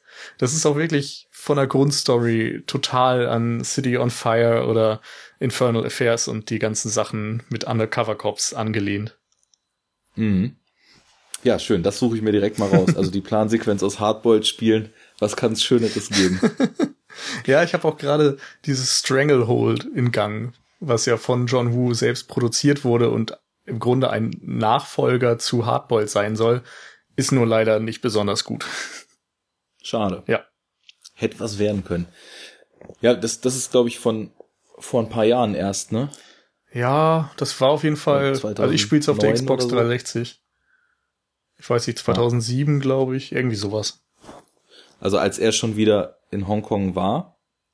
Ja, ne? das müsste hinkommen. Ist ja auch ganz witzig, dass er, nachdem er dann in die USA gegangen ist und da 10, 15 Jahre was gemacht hat, dann dem Ganzen doch wieder den Rücken gekehrt hat und wieder zurück in die Heimat ist. Wisst ihr da mehr drüber? Einfach keine Lust mehr gehabt auf diese ganzen US-Studios oder? Also meines Wissens ist es so, dass in den USA eben sehr viel in seine Filme reingegriffen wurde von Seiten des Studios und er sich dem ein bisschen entziehen wollte. Und auf der anderen Seite ist ja ein Motiv, was in seinen Filmen auch immer wieder auftaucht, dieses äh, 1997er Syndrom oder so. Also ähm, Hongkong war ja eine Kronkolonie der Briten oder der Amis, ich glaube der Briten. Auf jeden Fall ähm, gab es dann irgendwann Mitte der 80er Verhandlungen darüber, dass Hongkong wieder an China angegliedert werden sollte. Und als das dann feststand, dass es zum 1. Juli 97 oder so ähm, eben wieder zu China gehören sollte, gab es dann schon sehr kritische Fragen der ganzen Leute aus Hongkong, die eben auch Angst hatten, was es für sie bedeutet, dann wieder in einem kommunistischen Staat zu leben. Bisher waren sie eben autonom, hatten eine florierende kapitalistische Gesellschaft und auf einmal drohte da diese Angliederung und dann gab es eben noch so Sachen wie das ähm, Massaker da am, ich habe den Platz vergessen, auf jeden Fall das, was in Bullet in the Head dann auch aufgegriffen wird, wo dieser Mann vor dem Panzer steht und ihm quasi Einhalt gebieten will. Da gab es auf jeden Fall einige Dinge, die irgendwie die Künstler und speziell John Woo äh, immer wieder, ja, verunsichert haben. Und ich glaube, der Weg nach Hollywood war eben dann auch nicht nur einer ähm, der Karriere wegen, sondern auch einer, um diesem Kommunismus zu entfliehen, der dann ein paar Jahre später kommen sollte. Und letztendlich ist es dann so gekommen, dass Hongkong immer noch relativ autonom arbeiten durfte. Und ich glaube, das hat ihm dann genug zugesagt, um zu sagen, okay, dann kann ich auch zu Hause weiterarbeiten. Wollte ich gerade sagen, die haben doch auch noch eine jetzt von, von der chinesischen Regierung unabhängige eigene Regierung bis heute. Ja, irgendwas Oder? ist da, glaube ich. Ich kenne mich nicht hundertprozentig damit aus, muss ich sagen. Ja, das ist hier bei mir im Podcast, ist Halbwissen gefragt. Sehr also, gut, das habe ich. da können wir glänzen. Aber nur halb. Ähm, was ich an euch beide, weil einmal Filmwissenschaftler und einmal jemand, der sich sehr viel mit äh, alten Filmen beschäftigt, mal als Frage stellen wollte, könnt ihr irgendwas irgendwie benennen, wie also oder konkrete konkrete Aspekte dieser dieser Filme, wo man sieht, vorhin kam ja schon das Sam Peckinpah Zitat zur Sprache, dass äh, Aspekte ja des Weltkinos oder des Hollywood Kinos früherer Tage da in Hongkong aufgegriffen wurden und umgekehrt würdet ihr irgendwie eine These wagen, inwieweit die das restliche Action-Kino international der nächsten Jahre dann auch wieder weiter beeinflusst haben? Ja, das ist lustig, dass du das fragst, auf jeden Fall. Das war, weil? Weil das genau mein Bachelor-Prüfungsthema war. Also diese Zusammenführung von östlichen und westlichen Einflüssen bei John Woo. Insofern. Sehr schön. Da wollte ich nämlich eh noch konkret fragen, worum eigentlich deine Prüfung ging, wo ja, es dann genau auch darum. um The Killer und so weiter ging. Und ja, dann ich habe mir los. einfach damals ähm, The Killer als Beispiel dafür rangeholt und gesagt, ähm, welche Themen greift er auf, wo sieht man persönliche Inspirationen aus seinem Leben oder auch aus Hongkong und eben auch aus dem Weltkino. Ähm, ich hole dann einfach mal ein kleines bisschen aus. Und zwar Gerne. wurde John Woo, glaube ich, in den 40ern oder so geboren und hatte eine Kindheit in sehr ärmlichen Verhältnissen. Also hat auch viel Kriminalität so direkt vor der Haustür mitbekommen, wie man das dann eben auch später in seinen Filmen mitbekommt. Und auf der anderen Seite wurde er sehr christlich erzogen, konnte auch, glaube ich, ich weiß nicht, ob er die Schule oder das Studium oder so bezahlt bekam von irgendeiner amerikanischen Kirche oder so, aber irgendwelche Verbindungen gab es da auf jeden Fall. Also er ist ein strenggläubiger Mensch und ähm, diese beiden persönlichen Einflüsse haben ihn da sehr geprägt und andererseits fing er dann als, als er äh, als Regieassistent arbeitete auch nebenbei an sich mit dem Kino weltweit zu beschäftigen. Es gab dann auch erstmals an Universitäten so Filmclubs, ähm, auch eine Filmzeitschrift, glaube ich, von Studenten, wo diverse Figuren, die irgendwie für das äh, Kino dort noch wichtig werden würden, auch schon ja sich gegenseitig gefunden haben. Also es gab da einige äh, Filmwissenschaftler, die dann später auch Kritiker wurden oder Texte geschrieben haben und eben Regisseure wie ihn, die sich dort ausgetauscht haben. Und da hat er dann auch ähm, Filme gesehen, zum Beispiel von Martin Scorsese, der ihn so durch diese ähm, neue Art Gangsterfilme zu inszenieren sehr beeindruckt hat. Vor allem ähm, die Zeitlupen, die man bei Scorsese häufig sieht, dieses ähm, ja, ich glaube, dramatische Zeitlupe oder so wurde das häufig genannt, dass einfach der äh, die Zeit verlangsamt wurde, wenn bestimmte Charaktere ähm, irgendwo in einen Ort gekommen sind und äh, quasi der, der Raum etabliert wurde oder wenn man so Schlüsselmomente hatte, die aber nicht unbedingt was mit Action zu tun hatten. Ähm, und außerdem, wenn man jetzt zum Beispiel Mean Streets oder so anguckt, also Hexenkessel heißt er, glaube ich, auf Deutsch, dann sieht man da auch, dass äh, diese Spaltung zwischen Kriminalität, Kriminalität und Kirche extrem wichtig ist. Dass die Kirche als Rückzugsort dann auch eben bei The Killer direkt wieder aufgegriffen wird, ist da auch ein Zeichen für. Ähm, dann hat er sich bezüglich der Action deutlich inspirieren lassen bei Pac-Man Power und auch bei Arthur Penn, der ja mit Bonnie und Clyde so das erste Mal, glaube ich, in der Filmgeschichte Shootouts in Zeitlupe gezeigt hat. Und gleichzeitig war das bei seinem Mentor Chang Che, bei dem er eben Regieassistent war, auch so, dass der sich extrem von diesen Zeitlupentechniken von Peckinpah hat inspirieren lassen.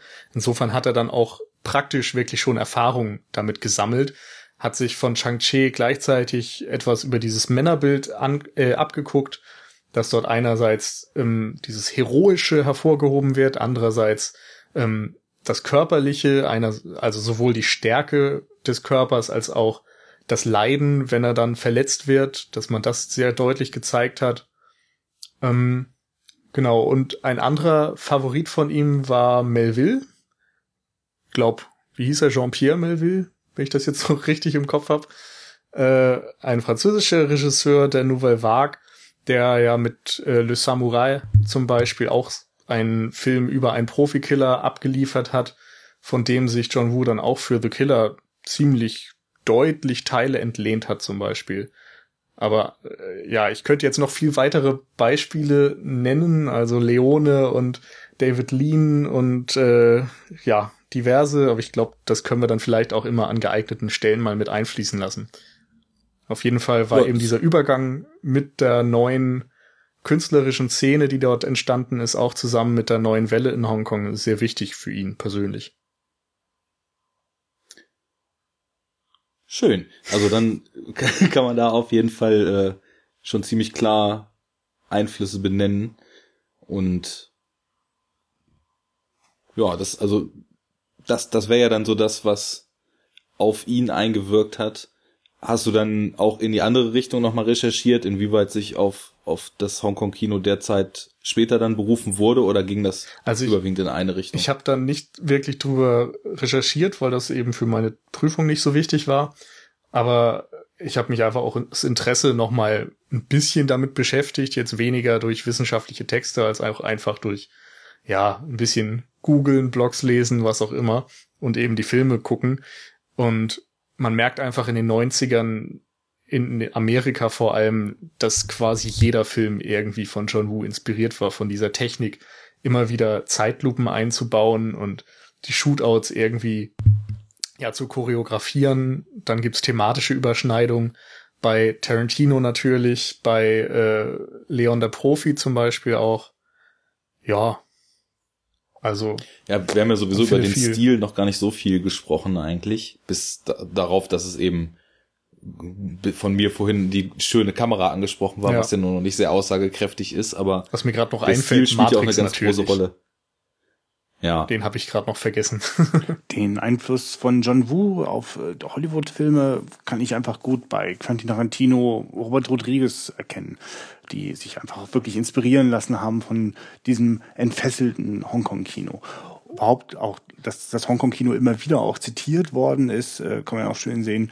Äh, Quentin Tarantinos äh, Reservoir Dogs hat so mh, sich ein gutes Stückchen vom, vom Plot äh, genommen und von den Motiven bei äh, Ringo Lams City on Fire. Bei diesem Film geht es um einen schiefgelaufenen Überfall und äh, die Konflikte, die sich daraus zwischen den äh, Gangstern entspinnen. Und gerade so im Finale äh, ist das wirklich sehr, sehr äh, ähnlich. Also so ähnlich, dass ich das Gefühl hätte, er hätte ruhig im Abspann darauf mal hinweisen können.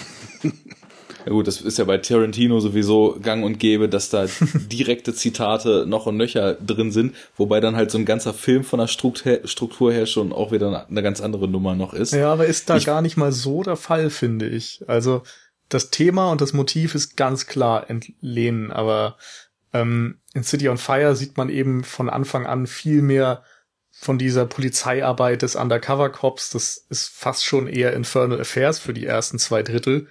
Und erst das Ende, ja. so die letzten 10, 15, 20 Minuten sind dann quasi Reservoir Dogs.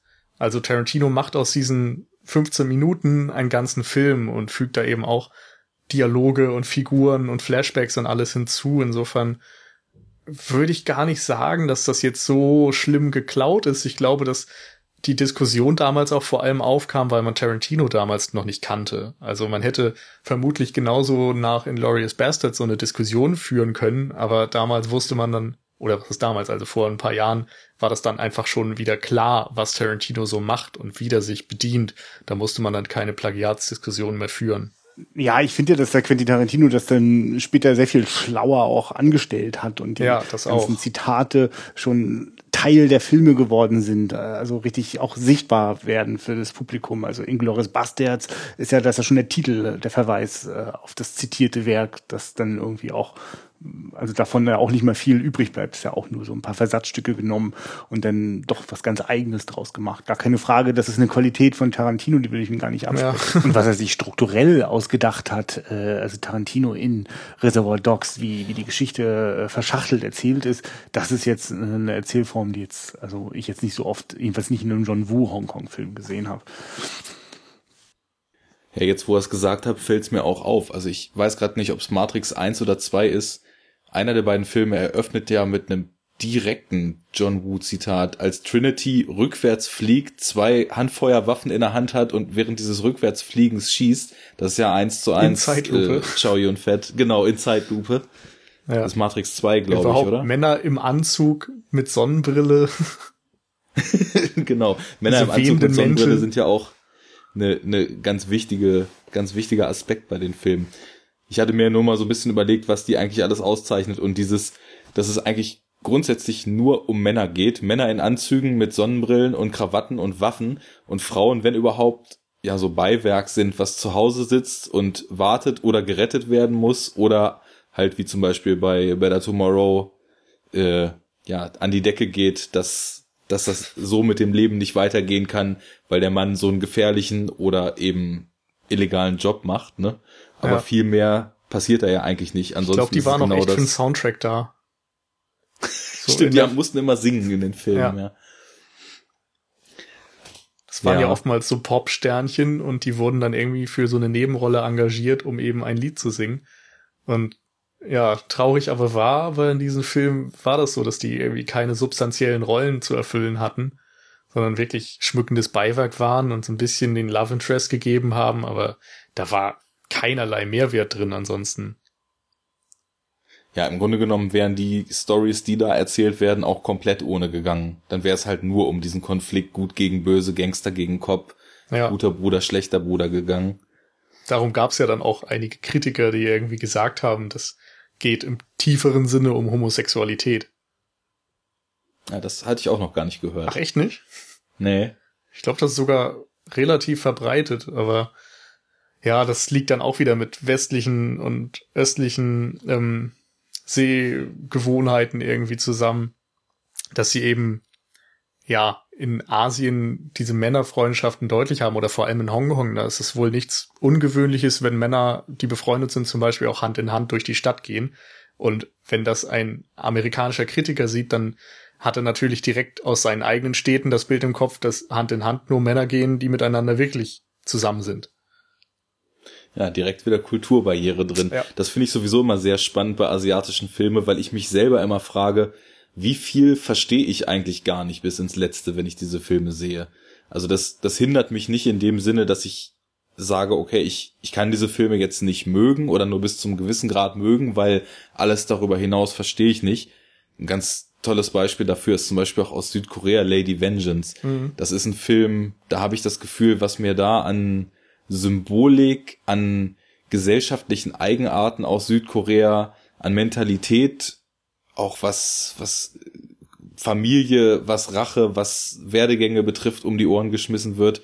Das kann ich gar nicht verstehen aus meiner Perspektive heraus. Deswegen äh, wirkt der Film wahrscheinlich auf mich völlig anders, als es auf jemanden wirkt, der aus Südkorea kommt und den nun in seinem Heimatland sieht.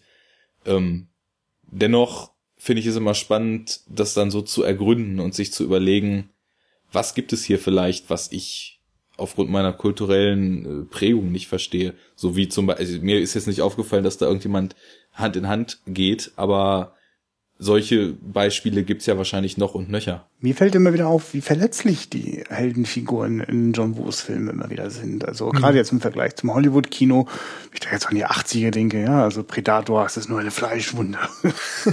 nee. Da waren die Männer Testosteronmaschinen und das hatte bitte so zu sein. Wobei naja gut, ich meine, John McClane in Die Hard hat auch, ist auch nicht nur der Badass, ne? Aber im Grunde genommen hast du recht. Also Commando ist eine andere Nummer als, äh, als The Killer.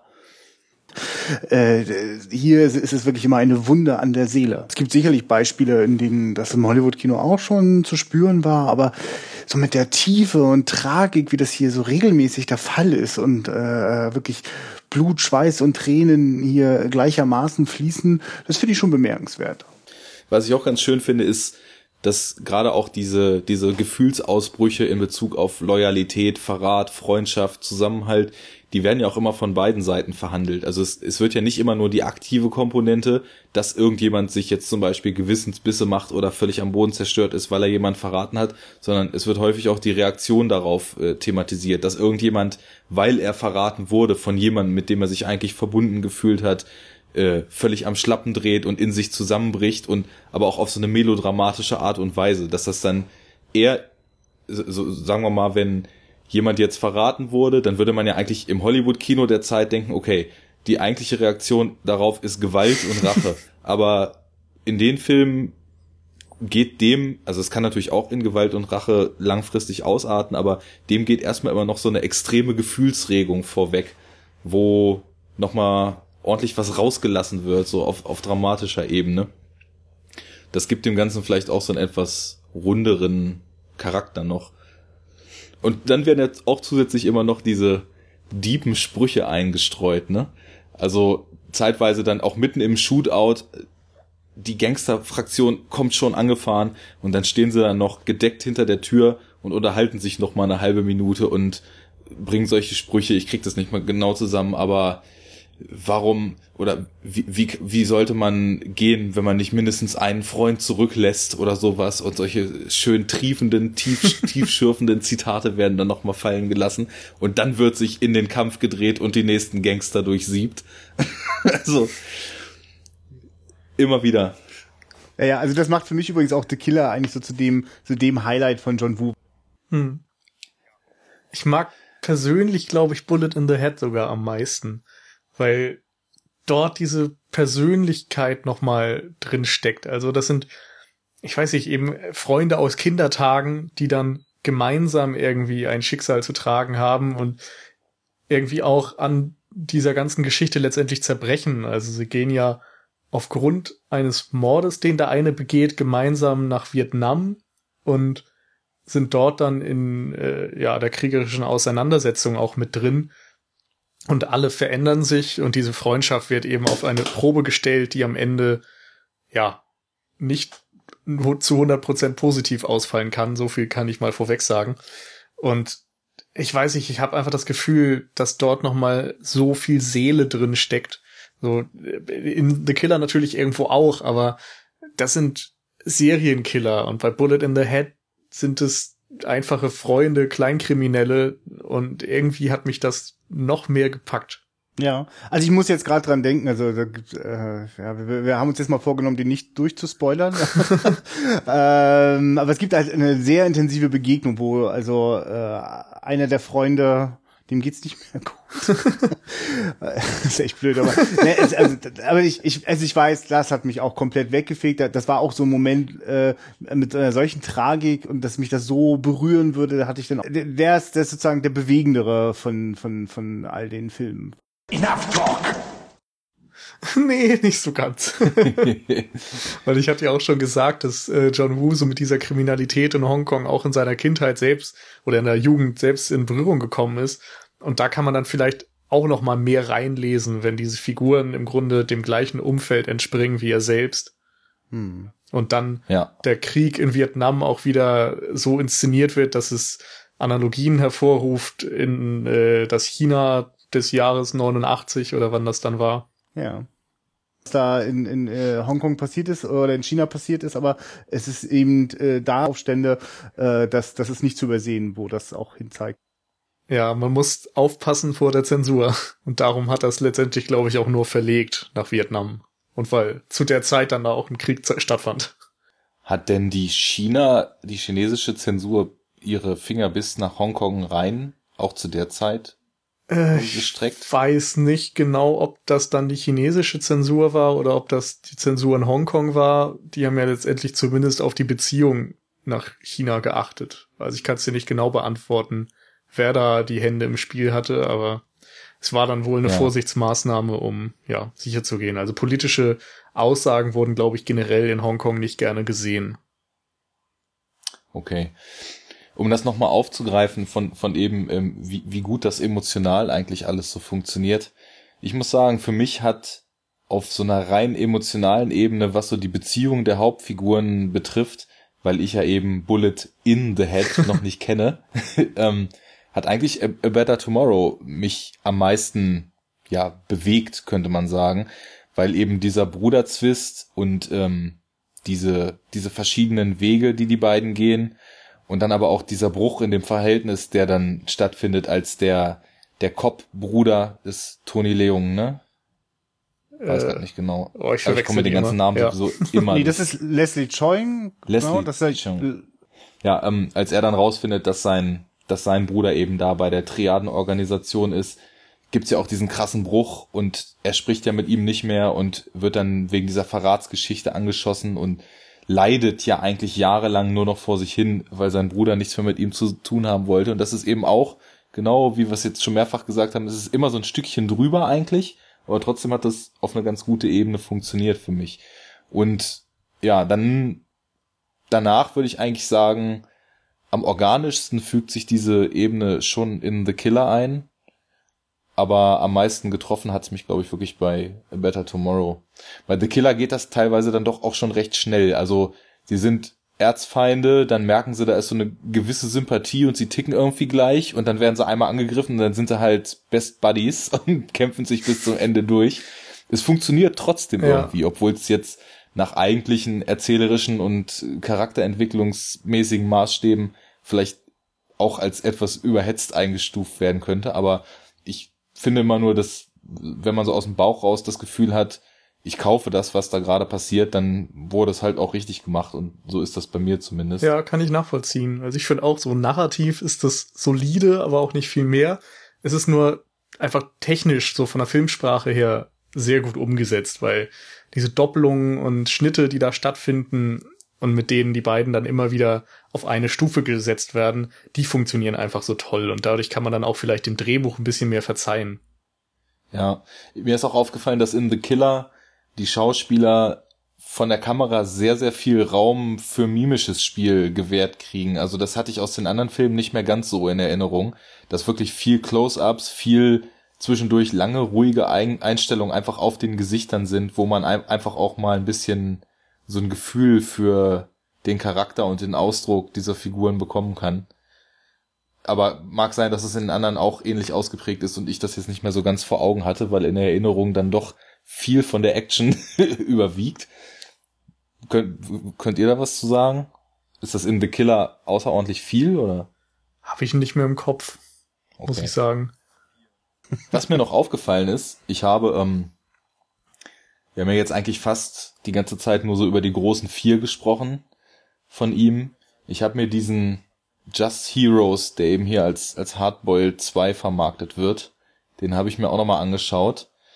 Und da merkt man, obwohl der, wenn ich mich jetzt nicht irre, glaube ich, direkt vor The Killer gemacht wurde, oder direkt danach, ja, direkt danach, also aus demselben Jahr, kann davor auch gewesen sein, einen extremen Qualitätsunterschied zu diesen vier großen Filmen von ihm. Und ich habe mir dann mal so Gedanken gemacht, woran das liegen kann. Also zum einen ist der erzählerisch völlig wüst. Du steigst ein, lernst direkt erstmal zig Figuren kennen. Ich weiß nicht, kennt ihr den Film? Nee. Ja, du kannst ja vielleicht gleich mal sagen, ob du das ähnlich empfindest. Man steigt ein, lernt zig Figuren kennen, hat eine ganze Weile eigentlich erstmal gar nicht so richtig eine Idee, was das alles soll, was da passiert, lernt noch mehr Figuren und noch mehr Figuren und noch mehr Figuren kennen. Und es ist halt alles auch von der Inszenierungsqualität, finde ich, nicht halb so gut wie die anderen Filme. Und ich habe mir halt eben überlegt, woran kann denn das liegen und habe mal geschaut, wer eigentlich so an Personal in diesen ganzen Filmen beteiligt war. Und die vier Filme, über die wir jetzt schon die ganze Zeit sprechen, wurden halt alle von dem gleichen Kameramann gedreht. Das ist Wong Wing Hang, der sich unter anderem auch äh, für den wunderschönen Chinese Ghost Story verantwortlich äh, zeichnet. Den, das war auch einer der ersten Hongkong-Filme, die ich als Kind mal gesehen habe und in den Film habe ich mich so halb verliebt damals. ist ja so ein bisschen so Fantasy Eastern Märchen. Und ähm, ja, bei, bei Just Heroes, aka Hardboiled 2, war dann eben irgendjemand anders an der Kamera und es ist ein enormer Qualitätsabfall in den Bildern. deswegen ist mir eben auch so der Gedanke gekommen, dass John Woo diese hohe Qualität auch wirklich stark seinem Kameramann verdankt. Weil bei The Killer, das ist mir mehrfach aufgefallen, wie schön komponiert die Bilder sind. Da gibt's ja zum Beispiel ganz simple Szenen, wo er zum Beispiel in der Dämmerung in so einer Lagerhalle, die zum Meer hin geöffnet ist, steht und nur telefoniert oder sich mit irgendwem unterhält, ich weiß nicht genau. Und das sind so, so, so gemäldeartige Bilder einfach. Und wenn das wegbricht, ich meine, gut, das Skript wirkt auch so ein bisschen wie Resteverwertung von Hardboiled 2. Das, das liefert, finde ich, auch nicht viel. Aber dennoch, ähm, ich glaube, ohne den Kameramann oder mit einem wesentlich unfähigeren Kameramann wären die Filme auch anders geworden. Ich kann dir da, was diese Katastrophe namens Just Heroes angeht, nur zustimmen, Arne. Das ist wirklich, ich, ich nehme an, dass das äh, äh, ein, besonders schnell heruntergekurbelter Film ist. Ich glaube, das mal so gehört zu haben, dass äh, in Hongkong-Kino musste es mal extrem schnell, schnell, schnell produziert werden. Das hat es kostengünstig gemacht, das war schnell auf der Leinwand. Nur so hat das äh, die, die, die Filmwirtschaft da äh, funktioniert. Aber dennoch hat sich John Woo für seine, äh, für die Möglichkeiten, für den Rahmen, der gegeben war in der Filmindustrie, trotzdem viel Zeit gelassen. Und das, finde ich, merkt man seinen guten Film auch an. Just Heroes merkt man an, das musste schnell gehen. Also das Drehbuch ist wirklich nur ein Alibi. Äh, ich habe so das Gefühl, wenn, wenn, da noch irgendjemand dran mitgeschrieben hat, dann war die dramaturgische Beratung, äh, hier sollte noch ein Shootout sein. Ja, also äh, wirklich relativ willkürlich kommt es da so rein äh, und es funktioniert. Es ist einfach nicht so überzeugend. Ich habe mich immer wieder erwischt, als ich den das erste Mal geguckt habe auf VHS, dass ich immer wieder gespult habe, so zu den Kampfszenen. das ist kein gutes Zeichen. Ja, auf jeden Fall. Der ist ja auch nicht direkt von ihm geschrieben worden. Das ist, glaube ich, auch nochmal wichtig, weil John Woo ja auch als Autor gilt, der eben ja seinen eigenen Stil komplett auf den Film überträgt, dadurch, dass er den schreibt, die äh, Regie übernimmt und so weiter und ja, da, da ist eben immer ein ganz großer Fingerabdruck von ihm drauf. Und in solchen Arbeiten, die er zwischendurch gemacht hat, ist es dann vielleicht nicht immer der Fall. Ja, also die, gerade dieser Just Heroes, das, die Autoren, die jetzt hier in der IMDb zum Beispiel verzeichnet sind, das sind jetzt auch nicht unbedingt äh, Leute, die, oder zumindest einer von den zwei, okay, ich, ich erzähle Unsinn. Der eine hat an vier Filmen mitgearbeitet und der andere als Autor an 223. Ui. ja, der war für die Kommasetzung zuständig. Ne? Ja, okay, also auch von zwei Autoren geschrieben, die ein etwas voneinander abweichendes Portfolio vorzuweisen haben. Der durfte immer mal reinspucken. Wir haben die Lagerhalle noch nicht. Wir brauchen die Lagerhalle.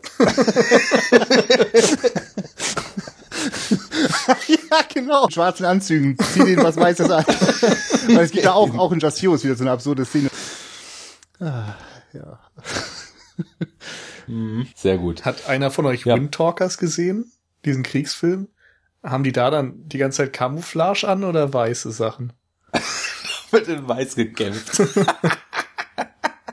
ah. Weißt ja, du, das, das, das ist dann so, die Sanitäter kriegen dann die Krankenschwesterdresse angezogen, damit das mit dem Blut besser wirkt. und dann geht's aufs Schlachtfeld. Ja. Aber ich meine, wahrscheinlich ja, ist darum auch das Krankenhaus mal ausgewählt worden als Setting für Hardboiled. Ne? Ich meine, Ärztekittel weiß, Krankenschwestern weiß, Patienten weiß. Passt. Ja, das Krankenhaus gibt ja auch noch viel mehr her. Ich meine zum Beispiel in The Killer, die Szene ist ja auch ganz großartig, wo auch in diesem einen der ersten ultra brutalen Shootouts ja. dieses Mädchen, was da durch Zufall gerade vor Ort ist, auch einfach mal eine Kugel abkriegt und er dann heldenhaft das Mädchen ins Krankenhaus fährt und sie operiert wird und die beiden Cops, die ihn verfolgt haben, äh, mit drin sind und dann die ganzen äh, Tücher, die rundrum diese OP verhängen, dann eben auch so im, im Bild gehalten werden und so ein komplett weißes, reines Setting für diese Action-Szene, die sich da droht abzuzeichnen, bildet. Also im Krankenhaus kann man viel machen. Muss immer mit rein. Ausnahmslos. Ähm, ich würde noch mal kurz mal so in den Raum werfen, wie, wie hat sich das denn dann verändert, als der gute Mann in die USA dann tatsächlich gegangen ist? Bei mir ist es nämlich so lange her mit Face Off, dass ich ehrlich gesagt nicht mehr so richtig auf die Kette kriege, ob ich da. Ich habe auch noch das Gefühl, dass er recht schnell geschnitten ist, aber ich weiß nicht, ob ich da aus Erinnerung noch mehr John Woo typischen Stil drin finde. Habt ihr den präsenter? Ja, schon. also ich weiß nicht, der Schnittrhythmus, oh, da fragst du Sachen. Den habe ich, glaube ich, bei vielen Filmen nicht so im Kopf. Das geht mir dann auch bei den anderen so, dass ich da nicht sagen könnte, welcher schneller geschnitten ist. Aber ich habe mhm. mir jetzt so im letzten Jahr, würde ich sagen, die, auch die anderen Hollywood-Sachen von ihm nochmal angeschaut, also die früheren. Sprich, äh, Hard Target hieß, glaube ich, der eine. Und JCVD. Ja, genau. und diesen Broken Arrow auch. Und das waren wirklich Auftragsarbeiten, das hat man schon gemerkt. Da steckte gerade in der Story wenig von John Woo drin, wenn nicht gar nichts. Und auch so in der Regie war das einfach weniger einfallsreich als zu seinen Hongkong-Zeiten. Da merkte man, er muss sich irgendwie erstmal finden. Vielleicht wird ihm da auch reingeredet. Das will ich jetzt aus der Ferne nicht beurteilen, aber man merkte eben, er hat dort nicht mehr diese Kontrolle, die er, die er vielleicht sonst hatte. Und bei Face Off, da findet man zumindest wieder diese typischen Themen. Wir haben wieder zwei Leute, die auf unterschiedlichen Seiten tauschen, die feststellen, dass sie vielleicht doch aus einem ähnlichen Holz geschnitten sind. Wir haben ein Shootout in der Kirche und so weiter. Also das, das passt schon. ja. Wobei an Skript ist er da trotzdem nicht mehr selber rangegangen, ne? Also, soweit ich weiß, ich habe gerade mal geschaut. Okay, das mag sein. Autoren kannte ich nicht. Aber vielleicht hat um, er ähm. denen vorher gesagt, er braucht eine Kirche oder so. ich muss das jetzt gerade mal anmerken, dass ja John Woo durch die gleiche harte Schule musste wie auch andere Hongkong-Regisseure, die nach Hollywood gewechselt sind. Äh, wenn ich da jetzt an Ringo Lam oder Chu Haag denke, Mo musste auch John Woo als allererste Hollywood-Beschäftigung erstmal mit Jean-Claude Van Damme arbeiten. Irgendwie ist an dem keiner vorbeigekommen. Also mit den Amerikanern wird hier nicht gedreht, da muss erstmal der Belgier ran. ja, ich meine, Jean-Claude Van Damme war ja nun der Typ, der absolut dafür stand, eben schießen und treten zu können, ne? und im Spagat zwischen Stühlen zu hängen.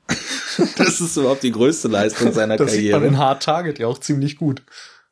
Der ist doch. Ja, gibt's überhaupt einen Van Damme-Film ohne Spagat? Ja, ich weiß es nicht.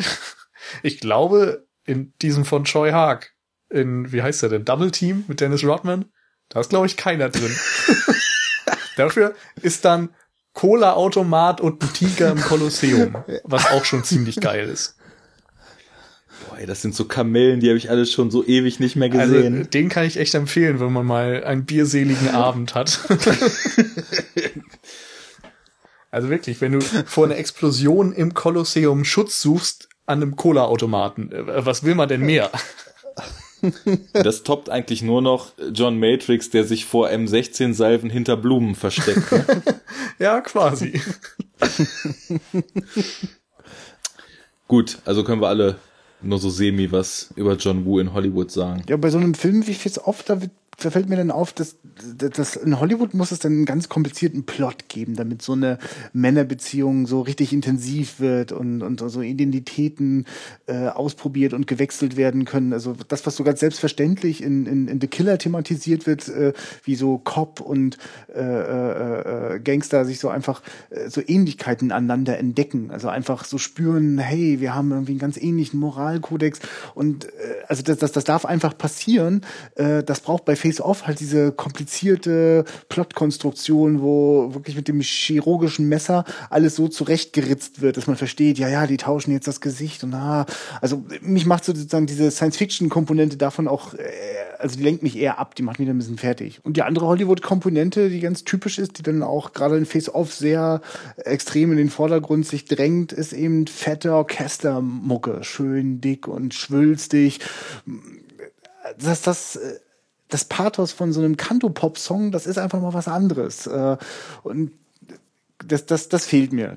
Ja, es wirkt so ein bisschen, als hätte man etwas aus seinem natürlichen Setting rausgerissen und irgendwohin verfrachtet, wo es eigentlich gar nicht hingehört, aber dann trotzdem irgendwie funktionieren soll. Patriotische äh, Anklänge gibt, das, das ist dann irgendwie, irgendwie passt das nicht zusammen. Ja, ich werde sie trotzdem, glaube ich, demnächst mal alle aufholen. Also Paycheck habe ich hier zum Beispiel rumstehen. Oh. oh. Doch, ich mach, ich mach das rückwärts. Ich habe den gesehen und es war echt keine Freude. Also das ist total merkwürdig, weil die Story, glaube ich, auch von Philip K. Dick stammt ursprünglich. Und ah, ja, ja, das war auch einer der Gründe, ne? warum ich mir das, den dann eben besorgt genau, das klingt hatte. ja erstmal gar nicht schlecht. Sind ein paar Darsteller, die man jetzt auch wieder kennt und vielleicht nicht so schlimm findet. Oder vielleicht auch schon. ben Affleck, keine Ahnung. Ähm, auf jeden Fall. Ich finde ihn besser als sein Ruf. Ja, also geht mir auch meistens so. Auch wenn ich zum Beispiel Gone Girl gar nicht mochte, fand ich, dass das, was er da getan hat, eigentlich für den Film optimal war. Ja. Und ja, auf jeden Fall. Ne, Science Fiction ist eigentlich auch was, was ich sehr schön finde. Aber Paycheck geht gar nicht. Also hat überhaupt nicht funktioniert, ist doof ohne Ende, hat wenig zu erzählen, sieht dabei noch irgendwie total billig aus. Also ich weiß nicht, ich habe das Gefühl, dieses in, in Hongkong gibt's einen gewissen Look, der okay ist, aber wenn du den eins zu eins auf amerikanische Produktionen überträgst, dann sieht das manchmal merkwürdig aus. Ich weiß nicht, ich kann nicht, irgendwie nicht den Finger drauflegen, woran das liegt, aber bei Paycheck ging mir das irgendwie so, fand ich leider nicht besonders gut. Ja, werde ich mich mal von überzeugen. Und wenn es nix war, die 2,50 für die gebrauchte Blu-ray. Geht immer noch klar. Werde ich auch nicht hinterher weinen. Aber.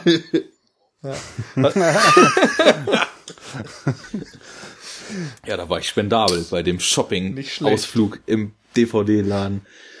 Also das ist total jugendfreies Vergnügen äh, und ich wüsste jetzt auch nicht, was daran jetzt speziell John Woo wäre. Da konnte John Woo offenbar ganz gut auch den äh, quasi die, das, das, was da in Amerika gefragt war. Enough talk. Ja, den habe ich auch vor nicht gar nicht äh, gar nicht allzu langer Zeit mal wieder geschaut und fand den überraschend gut. Also ist kein herausragender Film, aber wie du sagtest, als Unterhaltung taugt das schon.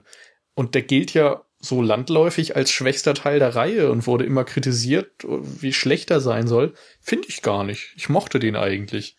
Vor allem gibt's da auch wirklich so ein paar John Woo-Momente, die total typisch für ihn sind. Also am Anfang tanzen die irgendwie Flamenco und dann gibt es später eine Autoverfolgungsjagd, wo dann auch Flamenco-Musik drunter gelegt wird und so dieser Tanz zwischen zwei Autos im Grunde stattfindet, was ich total geil fand.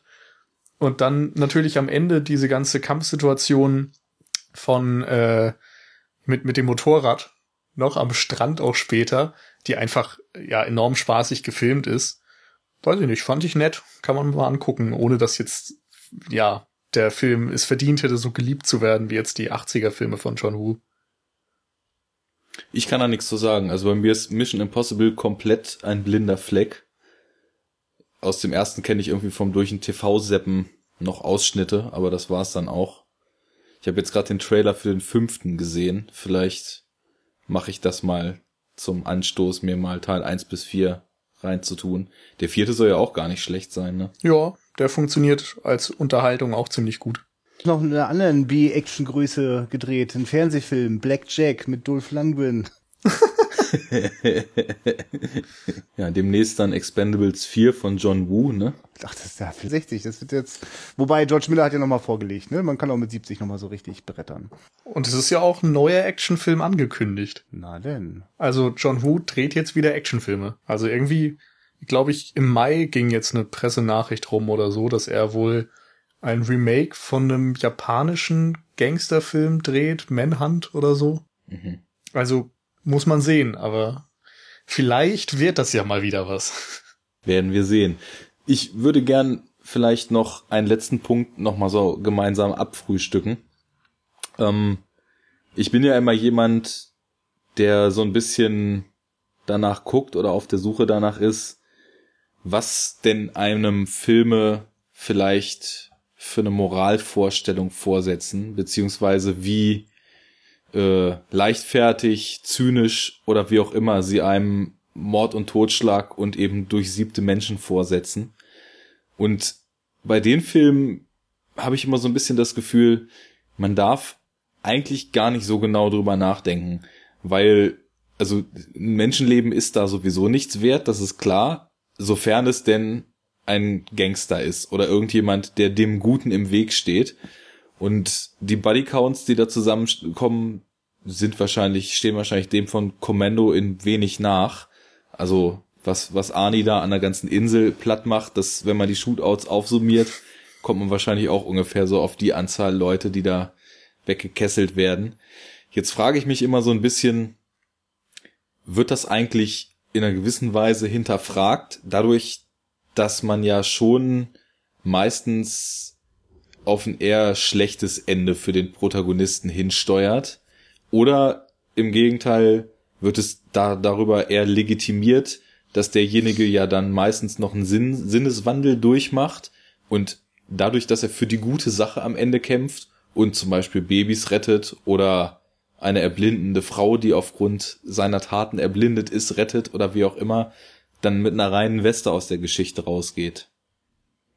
Wie würdet ihr denn das sehen? Die John Woo-Filme fühlen sich da für mich an, äh, was die Gewalt angeht, wie ein Western. Also wer da Scheiße gebaut hat, kriegt eine Kugel in den Körper, zack, aus. Also es ist eine sehr, sehr vereinfachende Welt. Eine Welt, die auch äh, quasi äh, sozusagen das Schicksal äh, äh, hinter dem Toten ausblendet. Ne? Also wenn der in den Staub gefallen ist, war es das auch so. Aber für mich baut sich auch in diesem ja. Film nicht die Erwartungshaltung auf, dass das hier äh, tiefer reflektiert wird. Das sind, das sind, das sind Opern, das sind Gewaltopern, in denen äh, äh, die, die, die Kämpfe äh, und, und die Schießereien, das sind wie die Höhepunkte in den Opern, das sind die Arien, ja. Und äh, das, das sind dann die sind überspitzt und übersteigert und äh, all die Themen, die in den Film äh, mit hineinspielen, die werden so quasi nochmal besonders stark in die Höhe gehoben, betont und in ein Extrem gesteigert. Und das ist ein Extrem, das ist nichts für Kinderaugen. Das sind Erwachsenenfilme. Äh, also ich habe mich davon nicht davon abgehalten, die als Kind zu gucken, aber ich glaube, dass es diese, äh, also diesen Erwachsenenblick, den braucht es. Dann kann man das auch äh, einsortieren und einordnen. Ja, ich behelfe mir eigentlich auch mal damit, dass ich der Meinung bin, dass diese Welt in John Woo-Filmen einfach nicht der realen entspricht. Das ist alles so stilisiert und abgehoben und auch irgendwo eben übertrieben, wie wir auch gesagt haben, dass es ja differenziert werden muss von der Realität. Und ich denke, dass da auch keinerlei Aussage drin steckt erstmal, also ob immer die Richtigen getötet werden oder nicht. Und als solches wird es ignoriert und vielleicht sollte man das dann auch so halten, halt mit dem Wissen, dass das irgendwie, wenn man es moralisch betrachtet, nicht ganz chorisch, äh, korrekt ist. So sehe ich das nämlich, glaube ich, auch. Also ich hatte auch so bei meinen paar Notizen, die ich mir zu dem ganzen Thema gemacht habe, auch einen Punkt stehen, da hatte ich aufgeschrieben, Wirkung steht immer über Realismus. Also es, es geht immer nur darum, was ist das Ziel und äh, nicht darum, dass ich das nun wirklich alles für bare Münze nehmen muss, wie da die Magazine leer geballert werden und äh, was da nun an Leuten umfällt. Allein wie viele Magazine die haben. Das ist ja auch noch so ein Punkt. Also ich, man ist ja viel gewöhnt, gerade aus den 80ern, aber wie extrem schlecht die Gangster in John Woo-Filmen schießen und wie extrem gut und mit was für extrem großen Magazinen die Guten schießen, das ist auch tatsächlich nochmal ein Punkt für sich. Also ganz, ganz bezeichnet ist mir das aufgefallen, äh, am, fast am Ende von The Killer, als sie mit diesem Oberantagonisten vor der Kirche oder Villa, weiß ich nicht mehr genau, da draußen sind. Und er zieht nochmal eine Waffe, nee, er, er hält ihm die Waffe an den Kopf und geht mit ihm raus zum Auto will dann nochmal schießen, hat aber keine Pistole mehr, schlägt ihn um und steigt dann erstmal so in einer Schnitt Schnittfolge, die ungefähr fünf, sechs Sekunden umfasst, so ganz gemütlich in sein Auto ein. Die ganze Bande von diesem Oberschergen steht aber drumrum und hat vorher nur nicht geschossen, weil er dem Gangster die Waffe am Kopf gehalten hat. Das ist so richtig schön dramaturgische Freiheit. Also die schießen halt, wenn es gerade passt und äh, wenn es dann mal eben nicht passt und er jetzt wegfahren muss, dann sind die halt auch einfach mal fünf Sekunden ruhig da hinten. Ne? Und wenn sie schießen würden, würden sie sowieso nicht treffen, auch wenn alle 20 auf einmal ballern. das ist so köstlich, wie da einfach grundsätzlich daneben geschossen wird. Oder die Guten, das ist auch noch so ein Punkt, halt eigentlich tödliche Schüsse abbekommen, die sie dann einfach von irgendeinem so Hobbyarzt rausoperiert kriegen in der nächsten Szene und dann aber auch zwei Minuten später wieder vollkommen kampfbereit sind, ne? 80er Action ja. in Full Effect. Macht Spaß. Ja, ich glaube, das ist wirklich auch der Hauptpunkt. Es macht Spaß, da muss man jetzt irgendwie keine logischen oder realistischen Maßstäbe fordern. Ja. ja, ich finde, das bestätigt nochmal wieder das Bild der Gewaltoper, dass äh, die ganzen Protagonisten dieser Kugelballette alle ihren ganz bestimmten Einsatz haben und äh, dann sozusagen mal, mal ist das Orchester nur ganz klein im Einsatz und dann kommt alles gleichzeitig zusammen. Die Arie kommen aus den zwei Handfeuerwaffen des Protagonisten. Wunderbar bildlich. Fast so symbolisch wie die Tauben. Oh ja, die Tauben. Und es gibt ja in The Killer auch eine Szene im Finale, wo tatsächlich einmal klassische Musik äh, sich komplett den Raum nimmt. Also alle Geräusche runtergefahren werden und für einen kurzen Moment ist es wie so ein Opernmusikclip. Gibt es das nicht auch in Face-Off mit den Kopfhörern, dass irgendein Kind Kopfhörer aufgesetzt kriegt und dann erstmal schön Klassik hört oder so? Better Tomorrow 2 geht ja zum Beispiel auch mit einem schönen Walzer los, der direkt erstmal den Takt für den Film vorgibt. Enough talk! Mir wird das gerade klar, wenn ich an diese Tanzszene von Mission Impossible 2 denke. Das ist in allen John Woo-Filmen ganz viele aufwendig gestaltete zwischenmenschliche Szenen gibt. Also jenseits der Gewaltorgien, äh, die auch aufwendig choreografiert sind, gibt's auch ganz wunderbare kleine Ballette der Begegnungen, des sich Wiederfindens, des sich Sehens. In Bullet in the Head, wenn äh, einer der Freunde Hochzeit feiert, äh, gibt's da so Blicke und äh, wenn man sich wieder in den Armen liegt. Äh, das, ist, das ist direkt äh, inspiriert von Momenten äh, von, von, von, von Freundschaft und, und äh, Zusammengehörigkeit in, in Scorseses Filmen wie Mean Streets zum Beispiel. Also auch dieser bewusste Einsatz von, von solchen Elementen wie Zeitlupe auch zwischen den Action-Szenen, also um, um einfach bestimmte emotionale Momente zu verstärken und intensiver zu gestalten. Mhm. Auf jeden Fall. Also das ist auch so eine Sache, die sind sehr actionlastig, aber das, was dazwischen kommt, ist keineswegs uninteressant. Also sind keine Filme, die ich mir jetzt nur angucken würde, weil ich finde, dass da so unglaubliche Kampfchoreografien mit den Colts ausgetragen werden, sondern es sind immer wieder Montagen und Sequenzen, die man auch so für sich genommen auch alleine als Hochgenuss sich angucken könnte. Wir hatten das vorhin schon mit der Bibliothek und derartige Beispiele gibt's ja zig. Ja. Wollen wir da irgendwie noch mal an irgendeinen Film rangehen und ein bisschen näher sprechen oder so? Welchen würdest du denn vorschlagen? Puh, ja, gute Frage. Ich habe die gerade alle nicht mehr hundertprozentig präsent, aber du hattest jetzt The Killer kürzlich gesehen, ne? Ja, den hatte ich gerade geguckt. Dann würde genau. ich sonst den in den Raum stellen. aber ich bin offen.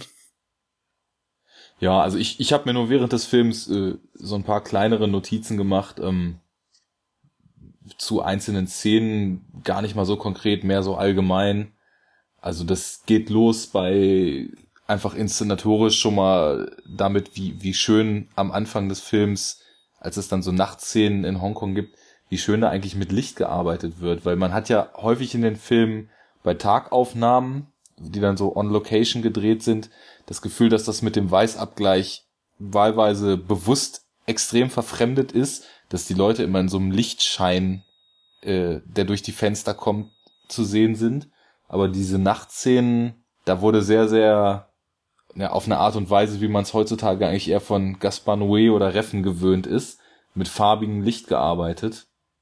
Ähm, und das zieht sich dann auch eben noch weiter durch den Film, dass man, also da, da ist nichts beliebig, was, was die inszenatorischen äh, Aspekte und auch die Kameraarbeit betrifft. Und das finde ich gerade beachtlich, weil, wie jetzt Christian vorhin schon gesagt hat, John Woo war wohl jemand, der, der fix gedreht hat und der nix hat anbrennen lassen, dass dann eben doch die ganzen Momente und Szenen so durchkomponiert wirken.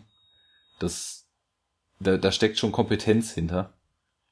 Aber ich weiß nicht, ob wir jetzt den, den Film nochmal komplett von vorn bis hinten. Ich glaube, das wäre dann zu viel. Hm. Mir ging es nur so um so ein paar Momente, die vielleicht aufzeigen können, dass da eben noch mehr drin steckt als einfach nur Dramatik und Action. Also zum Beispiel fällt mir eben in The Killer immer der eine Moment der Gegenüberstellung ein, wo ähm, ja die beiden Hauptdarsteller im Grunde sich eben gegenüber sitzen und ein Gespräch führen und die 180-Grad-Regel, die man aus dem Hollywood-Kino sonst so gewohnt ist, eben gebrochen wird und dadurch sich die äh, Kameraeinstellung der beiden im Gespräch völlig gleichen. Also wir sehen nicht den einen etwas rechts im Bild und den anderen etwas links im Bild, sondern beide immer aus der gleichen Perspektive und dadurch wird zum Beispiel nochmal so eine besondere Doppelung hervorgehoben.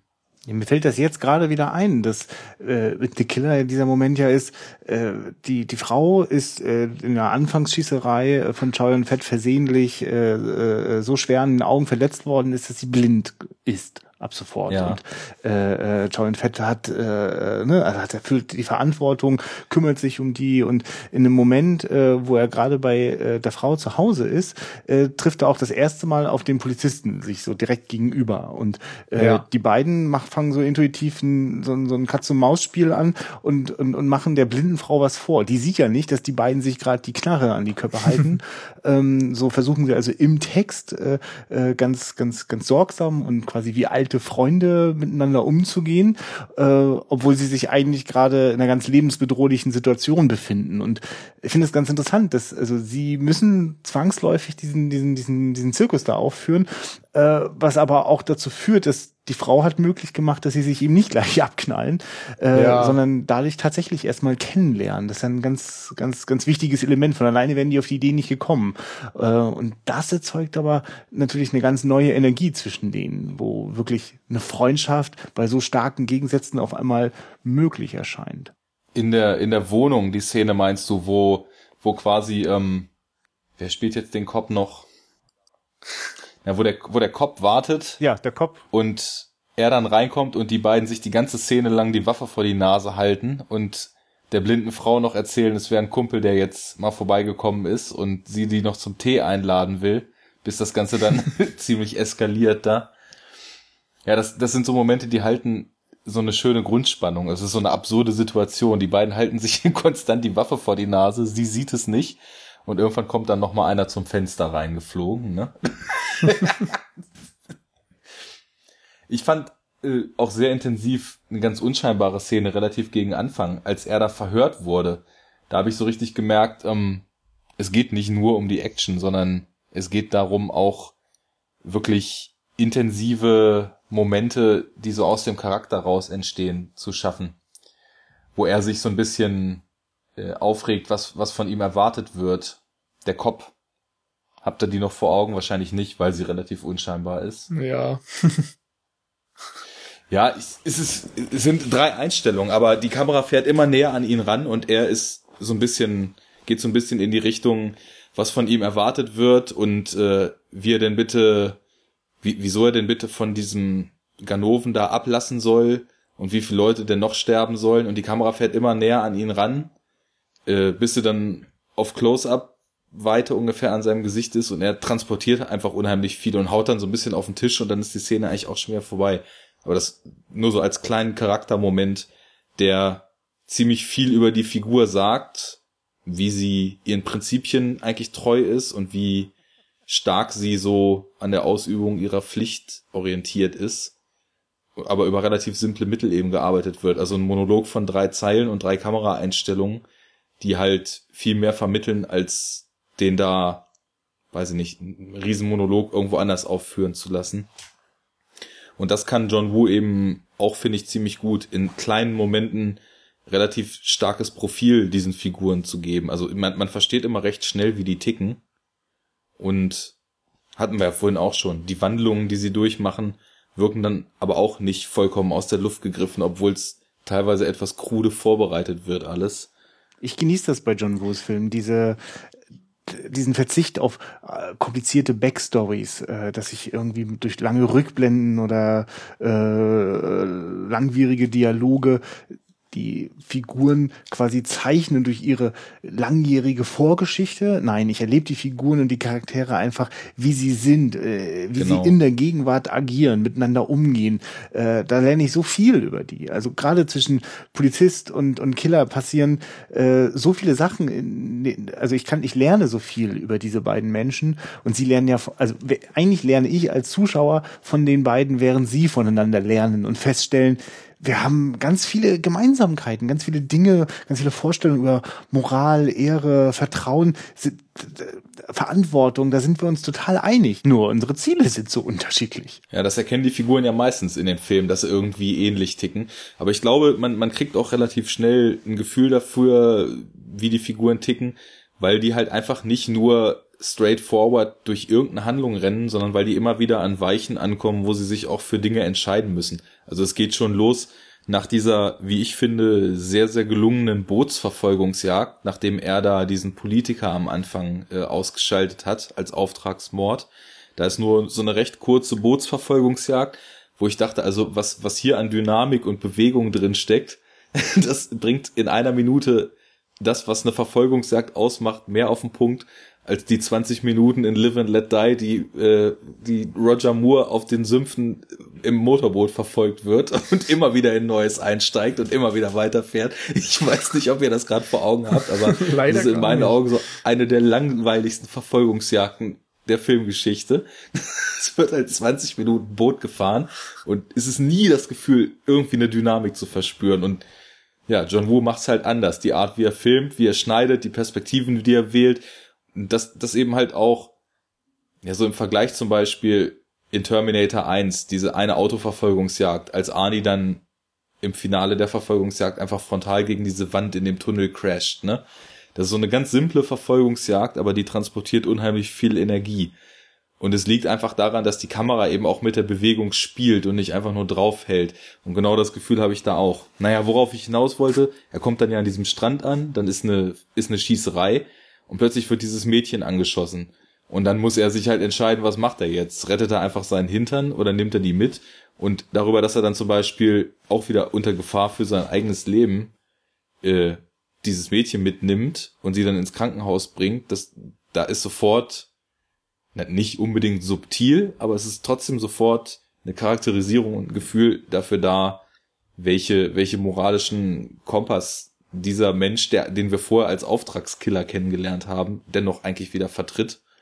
Und ja, ich habe so ein bisschen das Gefühl, solche, solche Entscheidungen, die gibt's häufiger. Also da muss, es, es geht nicht immer einfach nur geradeaus, sondern ja. es kommt halt ab und zu mal eine Weiche. Und das ist eben, finde ich, eine schöne Art, die leider heute auch oft vernachlässigt wird, wie man sehr passiv Figurenzeichnung betreibt. Ne? Mm, das stimmt.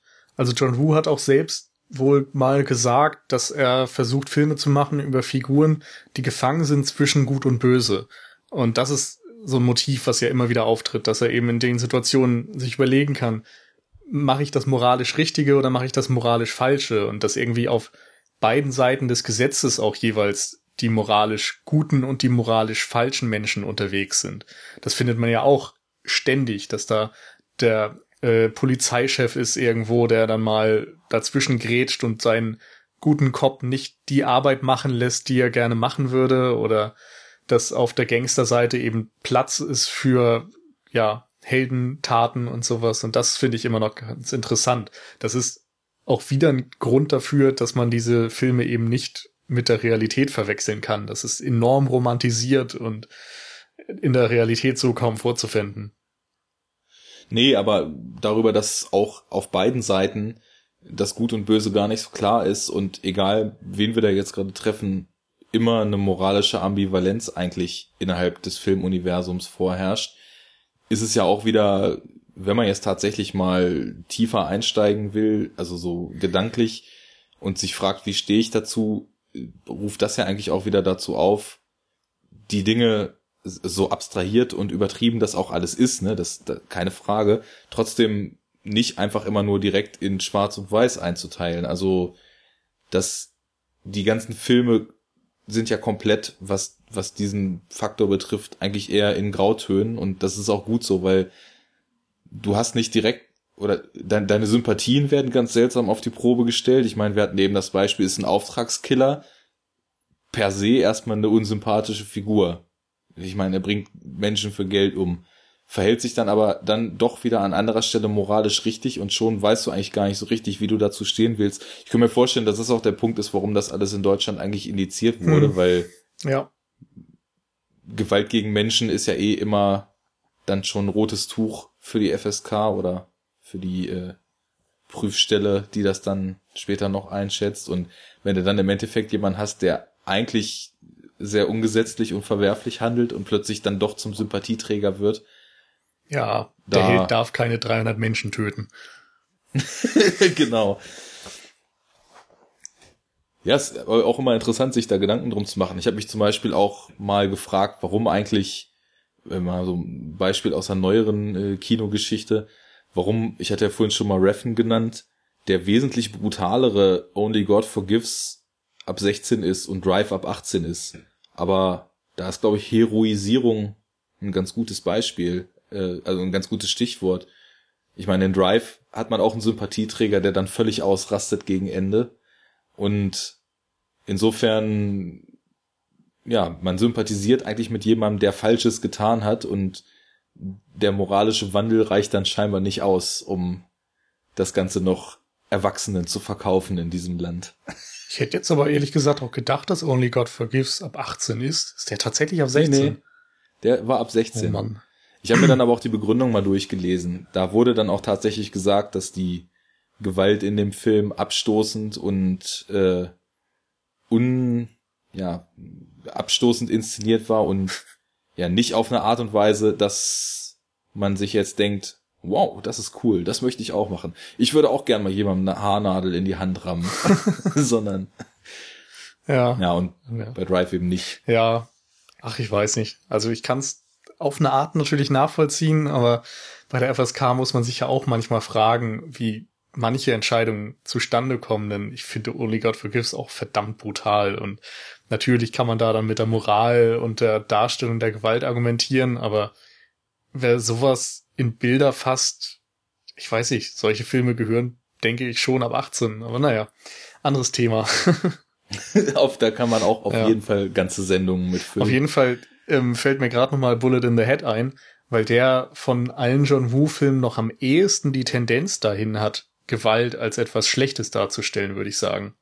Eben weil er diese Freunde im Kern hat und die Gewaltausbrüche im Grunde immer wieder für Probleme sorgen, die auch dann Traumata teilweise zur Folge haben und die eben in Kriegszuständen stattfinden und dadurch auch irgendwie unangenehmer wirken für John Woo-Verhältnisse immerhin. Äh, dieses äh, russisch Roulette spielen, ja. also in Kriegsgefangenschaft und klar, Zum Beispiel. Da kriegt das ganz.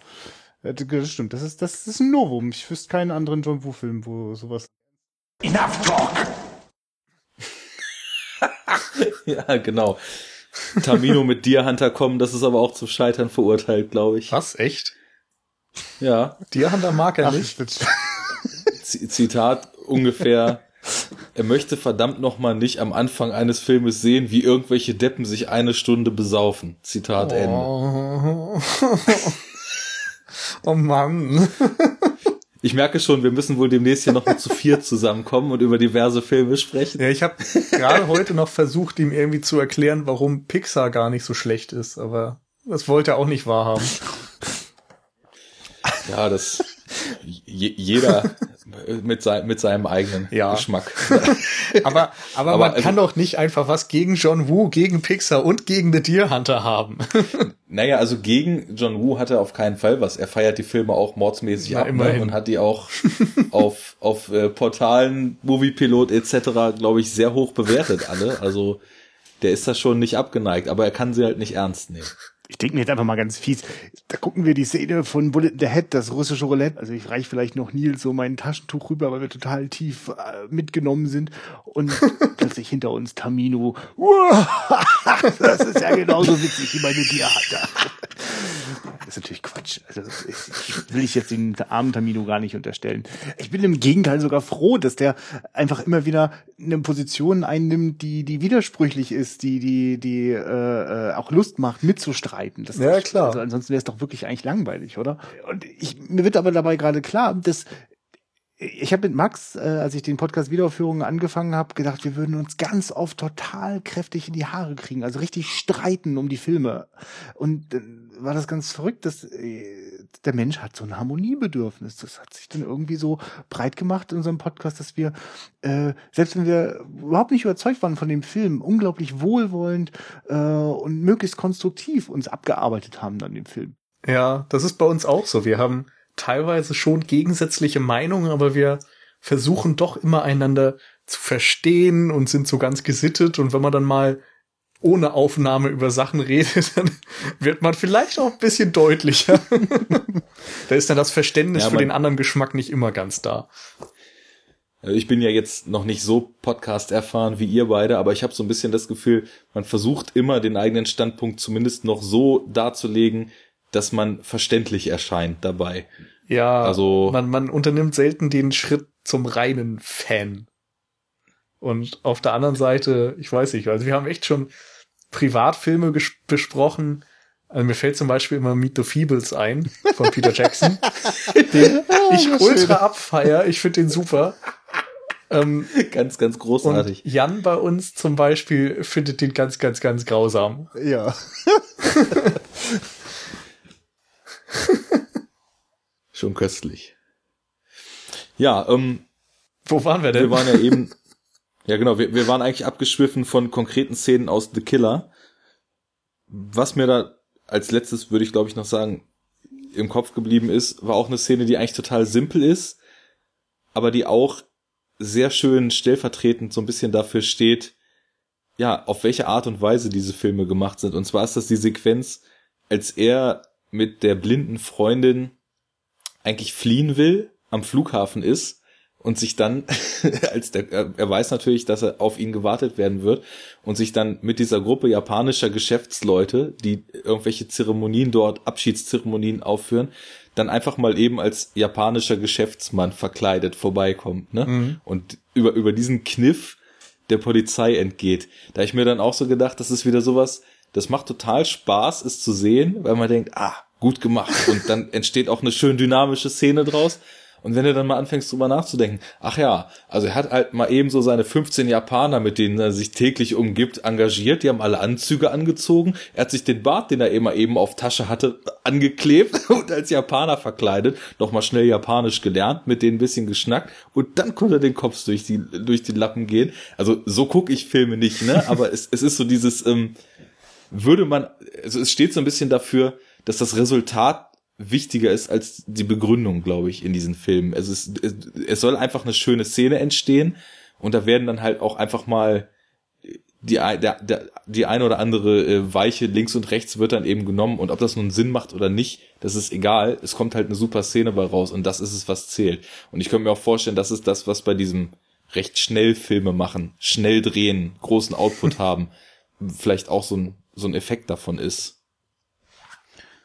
Hm. Monolog vorbei. ja, im Grunde hast du das ja, ja, auch schon so dargelegt, dass dem gar nichts mehr hinzuzufügen ist. Na wunderbar. Sehr gut. So reden dem wir uns jetzt mal raus.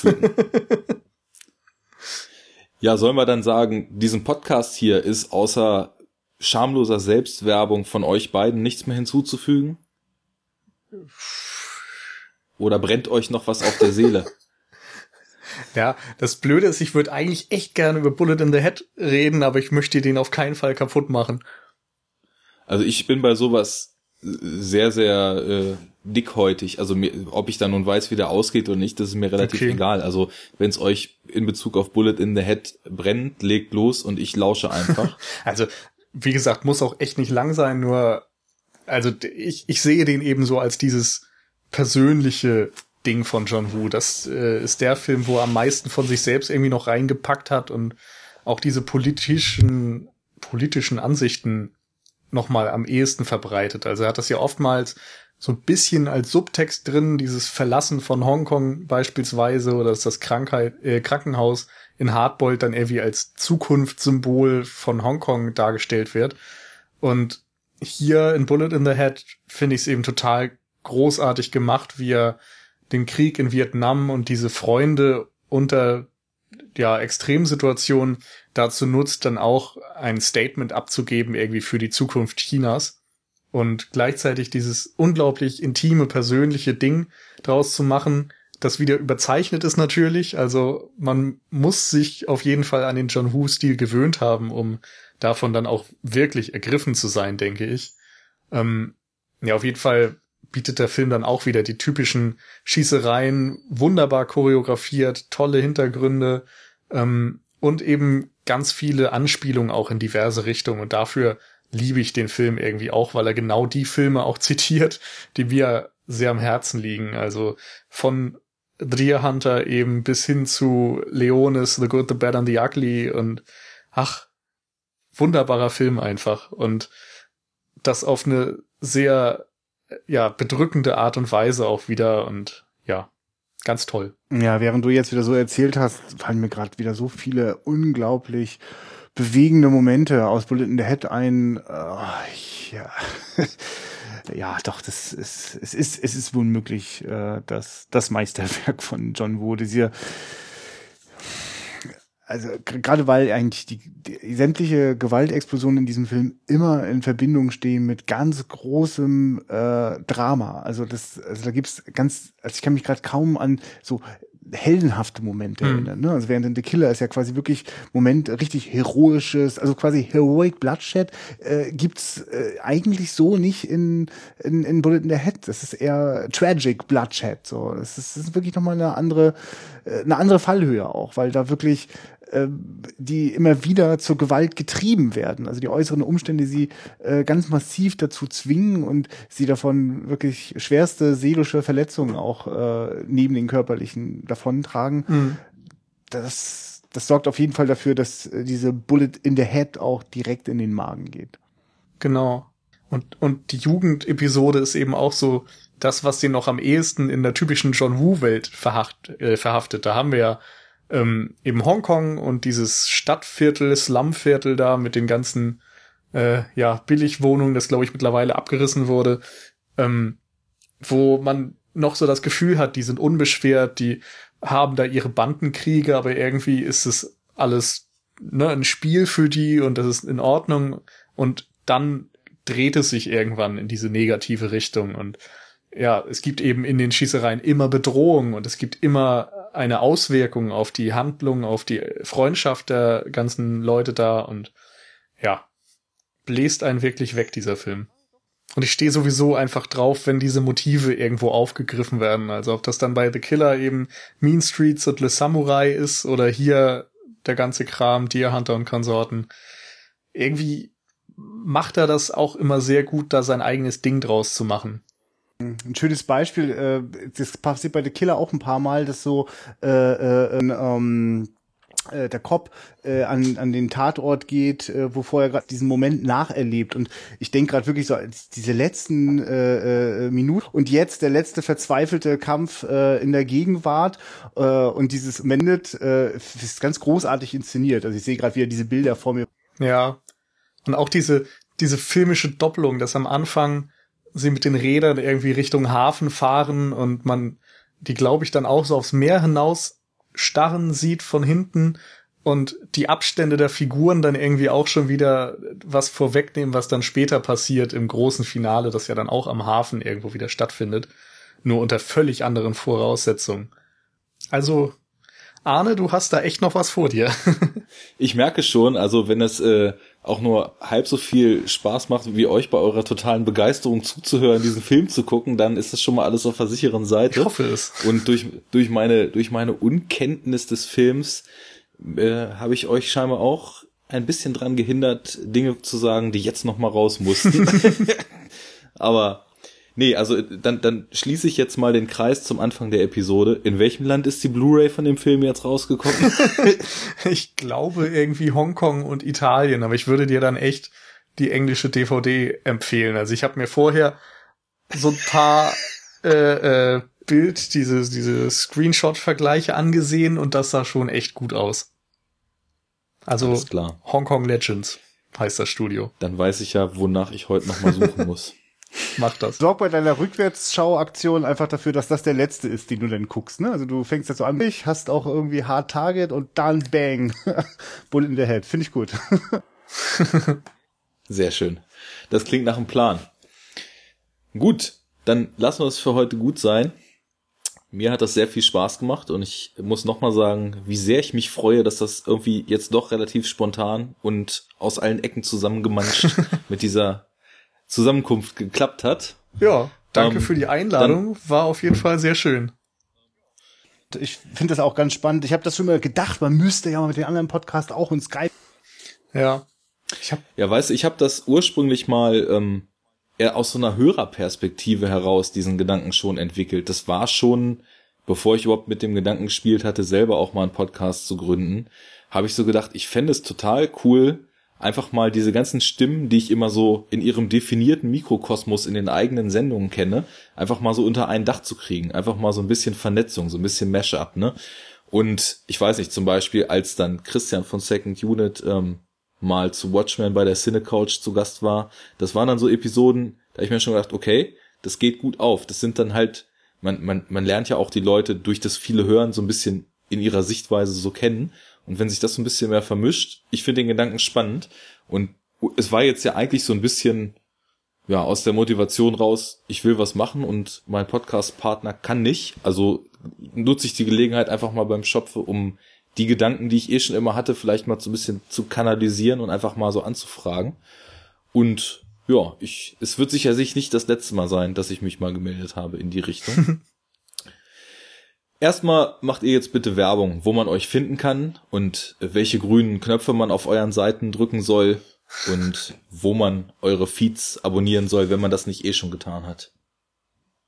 Ja, ich fange kurz an. Wiederaufführung.de, da gibt's den Podcast mit den alten Filmen, Filmen und auch mal nur einen äh, und dafür aber ganz viel abschweifen. Und äh, Flattern ist total gern gesehen.